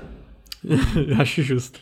Mas tá aí. Eu, eu, mas, mas na verdade eu trouxe essa notícia para falar que, cara, é questão de tempo. que tu não aguenta mais esperar, mas é questão de tempo, a gente vai ter Persona 5 E a, e a SEGA E é provavelmente mais enrolada. lançamentos da Atlus na, no PC e em outras plataformas também. Não, não ficaria surpreso nesse ponto, considerando o linguajar da, da SEGA e, e- e de mais plataformas, de ver Persona também no Switch e no Xbox indo pra frente. Não, a SEGA deixou a muito claro que o... eles têm essa questão de porte no, no- Eles falaram isso já no, era, foi no relatório do ano passado, que trazer os jogos para mais plataformas e trazer para o PC deu muito certo, eles vão fazer isso cada vez mais. E eles querem trabalhar também com franquias antigas que estavam abandonadas, né? Ou, hum, ou sendo pouco utilizadas. Então, é, é questão de arrumar. Porque, assim, a SEGA, ela tem, né, esse grande catálogo, esse grande acervo, mas eles não têm a grana que outros têm para fazer esse tipo de coisa. A parada é que eu acho, eu- é, isso eles não falam, eu acho que eles deixavam a Atlus com uma grande autonomia e para quem, tipo, para quem se não faz diferença no bolso do desenvolvedor, eles querem fazer só para uma plataforma só. E aí, a- aí agora eles estão vendo a grande diferença, né? E a Sega, a Sega vai botar, cara, é capaz de dobrar as vendas do jogo. É capaz Rapaz, de dobrar não, no com PC. certeza vai. Com Vai, certeza. O? Yakuza 7 Like a Dragon, eles falaram que foi o maior sucesso da história da franquia. Pois no é, e é de uma, é, é uma franquia que antigamente, né, pra quem jogou lá no começo, o. Era, a gente ficava torcendo, rezando. Porra, será que eles vão traduzir isso? Vai Localizar, trazer é. pro ocidente, vai localizar? Às vezes não, aí às vezes demorava, saía um ano depois em inglês, entendeu? Então agora. Agora é garantido, agora você pega o Game Pass tem a série toda. Isso, tu- isso é bizarro, considerando como é que era a situação 10 anos atrás. Sim, era bizarro mesmo. Ah, feliz, é, porque isso, é, a- quando a, a SEGA fala de expandir, ela cita especificamente Persona, por isso que eu acho que é questão de tempo. E, E, a eu Atlus acho é que- muito chata com Persona, né? O Mas Salsa lembrou acho- no eu- chat eu- que eles não deixam mostrar certas coisas. É, Tem ah, é, problema de é música, de streaming. né? A Atlus é muito chata. A Mas SEGA tinha que pegar a Red e falar, ó, parou, vai fazer o negócio direito agora. porra. Para com essa Mas, porra. ó, eu acho que em relação ao Persona cabe só realmente para de repente lançar aí no PC. A gente precisa entender se roda, né? Se não roda só no PS5, porque tem muito japonês. O que que é? Tá viajando Foi aqui, uma né? piada com lip sync. Ah, tá. É, Não, mas a questão de tempo, e eu, eu acho que, pô, o Persona 4 Golden ele roda muito certinho no PC, né? Vê um porte bom, tipo, bom no sentido do. do... Pra um jogo de PS2 barra Vita pro PC, eles fizeram um trabalho que tudo funciona certinho, não tem problema de crash, tudo de, de resolução, nada assim. É... A outra notícia eu acho que vai ser a última, pra não ficar Foda muito foi o longo. Mega Ten que saiu caro pra caralho no Brasil agora, né? É verdade, é, eles cagaram. Esse aí eles cagaram. Pô, a cagaram SEGA, a no porte. SEGA era a maior cagaram- parceria nos preços, agora tá, tá fudendo. Queria trazer mais duas notícias antes de a gente encerrar. Não vou comentar todas que eu anotei hoje, porque eu quero almoçar e não Que quero isso, ter muito amigo? tarde. É porque eu não quero, eu quero almoçar e eu tenho que editar vídeo o dia inteiro hoje. Então eu vou. Tem que falar do Windows. Ah, vai ficar pra próxima também. Ih, rapaz. É. Faz questão, eu comento. Vou trazer aqui. Não, Eles não. anunciaram Windows faz 11. questão é o melhor Windows ever para jogos. Eles citam. É, porra, é, é basicamente a parte que vai ter HDR, né? Que vai ter melhorias para HDR de PC. Que vai estar dentro, suportado nativamente dentro do Windows 11. Eles citam também que eles vão trazer o, que, que eles chamam de Xbox Velocity Architecture, Architecture O que é basicamente Storage. Isso que é o importante do post. É, que é a parte é do o S- importante. que é a parte do rodar do SSD rodar os jogos de forma bem mais rápida e melhor, como tu vê no Series S, Series X ou no PS5 hoje, que é a parte de rodar tudo muito mais rápido, né? Tu abre o jogo e pá, não tem, praticamente não tem loading, porque tira vantagem de fato das capacidades do do- dos SSD para a parte do jogo em si, né? Então vai estar também integrado dentro do Windows 11. Ah, eles falam sobre uma incrível seleção de jogos que vai estar também dentro de uma loja que vai ser refeita do zero para estar integrada dentro do Windows 11 nativamente também. Uma loja que vai suportar. Só pro Windows 11? Não vai ter essa loja refeita pro 10? Eu não tenho certeza, amigo. Eles não citaram. Eu imagino que vai ser retroativo, que a loja pelo- vai ser aplicada no 10 também. Mas eles citam que vai É a ter... Microsoft, tem o, tem tá, o risco. pera aí. Eu preciso fazer uma pergunta agora. Presta atenção. Agora vai, amigo? Essa loja aí é ruim faz muito tempo, né? Eu não sei, né, amigo? vou, te, vou te prometer aqui? Não, não vou te prometer nada, né? Então. Não, não vai ter Quick Resume. Dizem que não. a do Xbox é boa, né? A loja. É, Tipo, não, a interface. bem melhor, Não. né? É, assim, Olha- é, de fato é bem melhor que o Windows Store, mas assim, boa eu acho forte. Porra, o aplicativo do Xbox é sacanagem, cara. A gente, pra poder entrar na partida, tem que entrar uma vez, a segunda cracha. Aí depois É você abre de novo. Toda eu fico vez. Aqui, eu fico aqui querendo falar mal dos Steam Cap, mas aí eu nem consigo. Os caras não me ajudam. Porra. Não dá, velho. A competição é foda, muito ruim. Porra. Caralho. Mas os insiders da, da Microsoft falaram que vai ser mais parecido com o Steam, a próxima loja. Não sei o que eles aí. querem dizer com isso. Parece ser otimismo E, de ó, fanboy. Vamos concordar aqui que o Steam também nem é essa Coca-Cola toda, entendeu? É, o Steam tem uma, uma, uma, uma, uma cara de coisa velha. Entendeu? Não, tá eu, lá, eu, eu, eu E discordo. Steam Cap, Steam Cap, Steam Cap! Eu discordo. Eu acho o Steam muito bom. Não, cara, o programa é bom, eu digo visualmente, assim, não, não parece um programa É, eu ele- acho, eles não- estão pra não, Ele não é fazer muito um- moderno, eu acho, é isso que eu quis dizer, É, entendeu? ele- ele- eles estão pra refazer o visual todo já há um tempo. Eles estão fazendo em pedaços. Primeiro foi a, a, lista biblioteca. de amigos, depois foi a biblioteca, a loja tá mudando um pouquinho. Amigo, a lista de amigos que vamos combinar tá ridículo. Tá todo mundo colorido nessa merda agora. Caralho, brother, enfiaram um monte de negócio, tudo se mexe agora. Não Vibe não. MSN, lembra MSN quando Puta, tu... 100% Tinha um nome. Tinha um nome. Sempre, daqui a pouco eu vou Cada a letra era uma coisa diferente. Não, daqui a pouco eu vou abrir música e vai ter lá, Ricardo ouvindo latino. Aí a musiquinha tocando. ah, Porra. Caralho, brother. É, é, o, o Steam é muito. Eu acho, eu acho a interface muito escrota do Steam. Eu acho escrota. É meio cagadinho. Porra, o do, o do Henrique tem uma, uma lata caindo tinta, fica o negócio em volta, É, a gente tem uns é. brilhando. Mas tu também não tinha um de neon?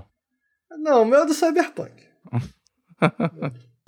É, Mas é, e aí teve isso que ah, eu, eu sinto que esse tipo de promessa da Microsoft, tirando coisas tipo, de fato, né, sei lá, a parte do SSD que eu acho que vai melhorar bastante mesmo e não tem muito é, o que errar ali no sentido de.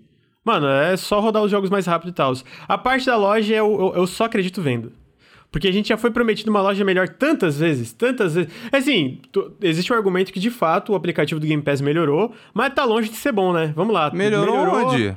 Porra, eu, eu, eu uso o, Xbox- o Game Pass desde o lançamento do PC. Melhorou, ele roda bem mais rápido, não tem tanto problema de apagar jogo e ficar Não, é porra do jogo porque no teu não HD. precisa mais mas- daquele console companion, né? Que é um, Não, é- mas- era pior ainda. Então, o meu ponto é, melhorou. Mas assim, eu diria que melhorou consideravelmente, mas ainda tá muito longe de ser bom. Ainda tá muito longe de ser razoável, entendeu? Então, tipo, Olha- é, é isso. Esse papo de essa vai ser a melhor experiência nossa, o melhor Amigo, compromisso isso daí, com o PC, isso... é desde a época do Windows Não, Vista. isso, isso daí é igual quando tu dá aquela cagada. E aí tu joga um perfuminho de lavanda. O cheiro de merda, ele tá lá. Ele só Meu se misturou Deus. com a lavanda e ficou um negócio... É isso aí. Negócio Porra, pior, isso, né? pior que foi uma analogia perfeita, mano. Fica, é meio isso, é meio isso, entendeu? Hoje, hoje tá, o, o aplicativo tá com lavanda, entendeu? Puta que pariu, cara.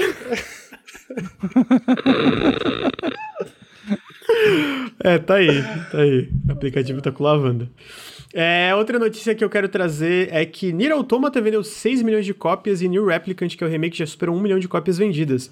Que é uma grande surpresa porque a Square meio que cagava pra essa franquia e virou uma franquia super de sucesso pra eles, né? Foi, foi um. Dá pra ver que o Automata não foi lá aquele orçamento, né? Eles não estavam botando muita esperança nele. E... Ah, nem o Replicant, tu, tu joga, o, ele é um é, jogo... o ele é um Replicant jogo- menos ainda, né? Que foi lá de trás o. É porque não, teve não, duas versões remake, do Nier. o próprio remake Ah, é muito sim, simplista, assim, né? de- Aham. Esteticamente, etc. É. Mas assim, eu amo Autômata. Eu, eu- a gente tava falando no Periscope, não sei se foi um Periscope numa live aleatória, que eu acho que o Autômata tem muitos problemas, mas pra mim, a conclusão dele, como ele vai é, juntando tudo pra, pra te apresentar a conclusão, compensou todos os problemas que ele tinha. E eu acho que tem potencial indo pra frente aí. Eu quero ver o que, que vai ser o próximo Nier, afinal, né? Então, fico feliz que teve tanto sucesso, porque Cara, o Autômata 6 fez eu chorar no milhões é, é, é tipo. É Coisa grande. pra caralho. É, É, coisa é bastante caralho. coisa. Se torna um negócio, né? Vamos ver no, no próximo, mas é. 6 milhões indicam um negócio com uma franquia de certo peso, né? A gente tá falando de Persona. Persona tá longe disso. Eu acho que o 5 tá perto dos 6 milhões, talvez até tenha passado, mas ainda é, É. de fato, né? É uma, é, um, é uma franquia É. que sofre pra chegar nesse número. O que, É. pra ser justo, o Autômata também demorou pra chegar nesse número, né? É.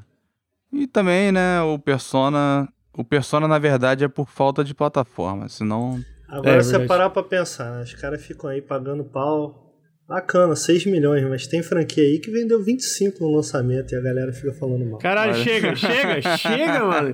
Porra, chega, meu Deus, chega. É, o próxima notícia, falando de franquia, uma franquia esquecida, é, a Konami e a Bluebird Team fecharam uma parceria para desenvolver con- conteúdo em conjunto e trocar know-how. É, em uma PR separada, a Konami disse que está feliz em trabalhar com a Bluebird e outras desenvolvedoras em novas IPs e IPs pré-estabelecidas. Isso vai na linha da reportagem antiga da VGC, que é o Video Games Chronicle, em que a Konami está trabalhando com várias devs não só em IPs novas, como em novos Castlevanias, Silent Hills e Metal Gear Solid.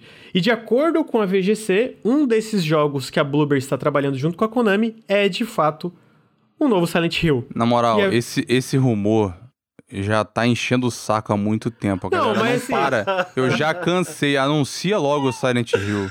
Meu Deus do céu. ma- mas pra ser justo, é porque esse rumor da VGC eles falaram uma vez, né? Que basicamente a Konami tava indo atrás de várias empresas pra trabalhar nas IPs delas. E a gente vê que ela tá fazendo isso até com aquele Getsu Fumaden que tá em Early Access no Steam, né? Eles estão indo atrás pra fazer essas novas. é, trabalhar Sim, nessas sim. IPs Não, eles pré-estabelecidas. receberam investimento junto com a SEGA. Qual foram as empresas mesmo?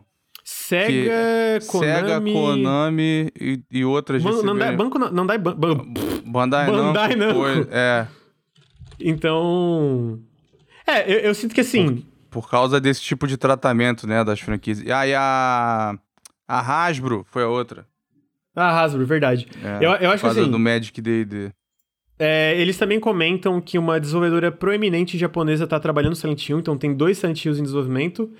Agora, é, o que eu vi da recepção, a galera ficou puta, né? Que a Bluebird tá fazendo Silent Hill. Caralho, porra, a galera ficou pistola. Porra, nem pistolaço. anunciaram, já tão putos? É porque o- a Bluebird Team não tem o maior, maior re- o melhor é, é, é, repertório aí de jogos, de acordo com, com o pessoal. Eu não joguei muita coisa, joguei só o, o Layers of Fear, que eu acho de fato uma merda. Então.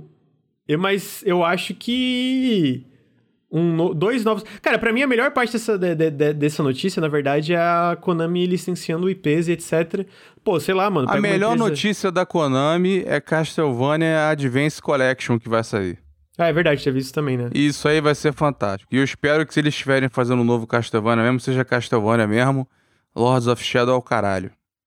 Fica aí o hot take. Vai se fuder essa Que porra. isso, amigo. Isso não é, isso é legal. não Pô, é Castlevania. Não é Castlevania. Ah, é, daí ninguém liga, né, Luiz? Essa opinião não é, é. uma opinião não ruim. é. Primeiro- não o é. primeiro- Faz um Castlevania mesmo. Ah, porra, ah, descolhiza um Amigo, RPG. eu vou, eu vou tacar o take. Não é Castlevania, ainda bem, né, amigo? Por isso que é bom. que isso? Pô, mas o. Peraí, o primeiro Lords of Shadow é muito bom. O segundo. Cara, o próprio, O o, o próprio é Lords of é Shadow, fácil. o primeiro, o Kojima falou assim: falou que o jogo foi feito um tempão só como Lords of Shadow, era outro jogo. Aí no fim eles falaram: quer saber, vamos tacar aqui que é Castlevania. Ah, amigo, tem vampirinho. Foi igual tá o Star bom. Fox Adventures, era o Dinosaur Planet. Eles falaram, bora tacar o Fox nesse jogo. O Miyamoto forçou a barra, na verdade, né? Ele mandou, né? A galera esquece quão, quão babaca é o Miyamoto. Inclusive o time do Star Fox original, a lembrança que eles têm... Né, A, lem- a lembrança que eles têm do Miyamoto é que a galera lá no time principal não deixava o Miyamoto fumar na, na área lá que eles ficavam. Então ele ia pra área desses ocidentais que estavam trabalhando no Star Fox e ficavam lá fumando. Então ele ficava fumando em cima dos caras. Entendeu? E- e- esse cara é cheio de podre e ninguém fala, mas tudo Fof- bem. Fofocas by Luir. É... Mas. Eu acho legal que eles estão trabalhando em Castlevania. Eu acho legal que tem um novo Silent Hill. Eu acho legal que eles estão investindo em Silent Hill. Agora, é. Vocês conseguem imaginar. Hoje, hoje. Vocês conseguem imaginar um novo Metal Gear Solid sem o Kojima? Porque aparentemente eles também estão trabalhando, tentando achar um estúdio pra fazer um novo Metal Gear Solid. Quem faria? Eu faço. Eu faço Metal Tu Gear faz? Tu Solid. fa- Eu faço, eu faço. Basta colocar lá umas espionagem e tu cria um clone. Cria um clone Umas de alguém, espionagens. cria um- algum clone, aí tu, tu bota Tem que confundir o nome, tem que ter o nome repetido pra Ah, todo entendeu? lado, Gente, entendeu? Ó, eu amo Metal Gear, eu amo Metal Gear, amo Metal Gear. Gosto da- das doideiras do Kojima, mas também para lá, né? Dá pra fazer sim, dá pra fazer. Dá pra Não, fazer. dá pra fazer o Metal Gear Solid. Ah, eu só pô. digo porque, exatamente porque eu sinto que essas. é, do- loucura do Kojima são tão características que eu sinto são, que ia ficar... São, Mas ele, ele ó, eu, é coisa que eu respeito. Se tu pegar os jogos numerados da série Metal Gear, tu pega um, aí beleza, um. Aí tem o dois. O um parece uma evolução meio que direta do dois. O três já é o Kojima, pô, tem uns bagulho aí que eu queria fazer. O 3 teve um co-escritor. É, não e, foi e, só pô, ele. O, o 3 já é outra parada, que inclusive para mim é o melhor de todos. É o melhor. Aí o 4 já também é outro jogo. Eu tô dizendo assim, em estrutura, em design e tal. O 5 é outro jogo, então, tipo assim. Metal Gear não é uma série que tem o um DNA definido, além de. O Kojima tá pirando. Cara, o, o, eu acho que o 4 foi o que ele realmente pirou numa espiral é, mas, bizarra. Mas olha só, o meu argumento é que, tipo assim, tu pega a estrutura de, por exemplo, de um Metal Gear 2, que eu acho que é a do 1, é, é, apesar de ter o, o, o Raiden lá, que é, é meio chato, realmente, mas em estrutura, pô, o 2 é excelente, cara, em, em, estrutura assim. É muito foda. Tu pega um né? jogo é tipo 2, tu faz um, um, novo Metal Gear com aquela estrutura, mano, vai ficar maneiro, mesmo sem a loucura do Kojima. Tu pega um jogo tipo 3 e, e, e, interage em cima, mano, vai ficar maneiro também. Eu só espero que não peguem o 5. Desculpa, galera que gosta do 5. O 5 é um bom jogo, é legal. Mas tem muitos problemas. Do meu... O 5 é um bom jogo, não é um bom. Tá aí, tá aí. Vou acabar meu take agora. O 5 é um bom jogo, é do Kojima, mas não é um bom Metal Gear. E eu não, po eu não posso fez. falar isso de Castlevania. E foi o Kojima que fez. Não é, ué, eu não falei que não é Metal Gear, eu falei que não é um bom Metal Gear. Tá bom. Mas é um bom jogo, mas é um bom jogo.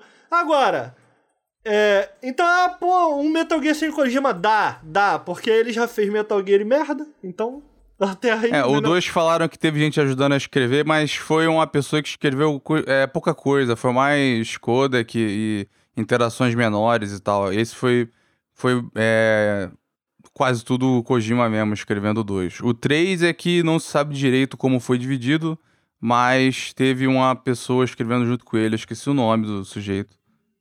Não foi uma mulher? Eu tenho a impressão que foi uma mulher que. que, que, que é... Foi a mulher que escreveu junto? Não, não sei se escreveu, mas eu acho que era editora dele, tipo de. Ah, sim. É, não, eu tô dizendo de. Aí, de, de, de, de co-escritor, né? Tem, tem, mas aí a galera fica falando, não, mas as loucuras do Kojima, kkk. Aí a gente pega lá o Peace Walker que dá pra tu pegar a menina que é de 15 anos, colocar ela dentro de uma caixa, entrar com o Snake dentro da caixa e sair coraçãozinho e somzinho de gemido. Olha que legal, que loucura do Kojima. Ah, kkk, é um brincadeira. Não, mas ó, o Kojima sempre faz Eita. essas merda, mano. É só a, a, a parte de, de, de, de, Tem umas partes do, do Death Stranding que é muito. É, também, assim, tipo, sem comentários. Mas tá aí, a parte da Konami é essa, eu não, não sabia dessa parada pessoal, que parada zoada do caralho. é, a Quiet no Metal Gear a 5 Quiet, também. É, é, é verdade. E se Mas, for assim, pra ser um remake da Blue Point, qual que tu escolhe, CG? Dois ou três? Porra da Blue Point, eu vou. Ou um, um, dois ou três?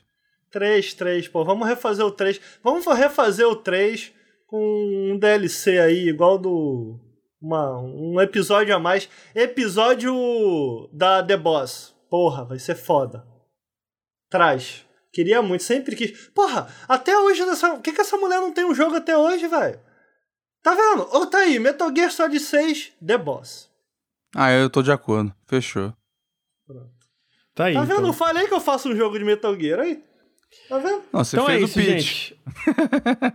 é, tem mais algumas notícias, mas vou deixar pra semana que vem. Eu vou encerrar o Café com Videogames por aqui. Não vai Queria falar agrade... do Final Fantasy? Não, vai ficar pra semana que vem. Queria agradecer meu colega Luir. Muito obrigado, Luir, pela presença. Muito obrigado aí pelo convite de novo. Foi top, top. Foi, teve, teve fofoquinhas com o Luir, então sempre top. É, Ricardo, muito obrigado pela sua presença. Opa! Opa! É, queria lembrar que o Nautilus é financiado coletivamente. Se vocês curtem os podcasts e, e, e, e, os nossos vídeos e outros conteúdos que a gente faz aqui ao vivo ou lá no YouTube, considerem apoiar em apoia.se barra Nautilus ou picpay.me barra canal Nautilus. Se vocês gostam das nossas lives, dos nossos podcasts, venham aqui em twitch.tv barra nautiluslink e considerem da subs, todo sub faz muita diferença. Inclusive, muito obrigado, Kamashi, pelos nove meses de Prime que você deu enquanto a gente estava conversando. É, queria é, lembrar que se você está assistindo agora o Café com Videogames, ou talvez quando tiver no feed ainda vai estar tá rolando, até dia 9 de julho tá rolando promoção gamer lá na nuvem um Inverno Gamer, onde existem mais de 3 mil jogos e com desconto, e a gente tem um cupom de desconto, olha só, Nautilus12, você pode usar para é, não só os jogos que já estão com desconto, como jogos que não estão em desconto, e também jogos em pré-venda, você pode usar o cupom de desconto em jogos com pré-venda lá, para conseguir um desconto maneiro. Então é Nautilus12, usem porque a gente ganha uma comissão em cima de cada compra feita usando esse cupom, ou seja, ajuda... E ele, mesmo no desconto, ele acumula, né? Ele acumula. Já tá com desconto. É, e tem então, uns tipo, que estão mais baratos que no Steam já. Então tu ainda bota o cupom, fica bem melhor. É, 12% em cima do valor descontado, ou seja, né, tem, tem uns descontos. Ah, no chat estão ah. perguntando se tá liberado para comprar. Não sei se tem Cyberpunk na nuvem, mas se tiver, tá liberadaço. Não tá, não. Partiu. É. Então acho que é isso, gente. Muito obrigado, Ricardo. Muito obrigado, Luir. Valeu. E... Queria mandar um beijo pro chat, mandar as mensagens aí carinhosas. Valeu, galera. Um beijo pra vocês. Tem um recadinho, aí. Ricardo? Sem recado hoje, amigo. É, tem. Vai, eu queria saber se vai ter, né, Dark Alliance, tu vai largou ou não. Acaba esse podcast aí que eu não quero trazer esse assunto. Climão, não. climão, acabou no climão. Tchau.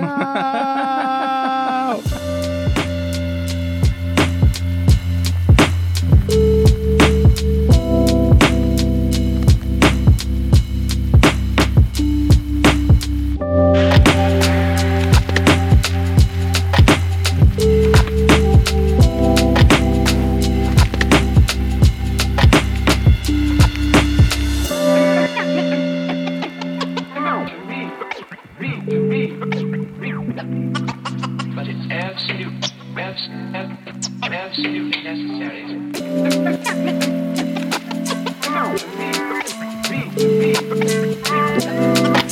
but it's absolutely necessary.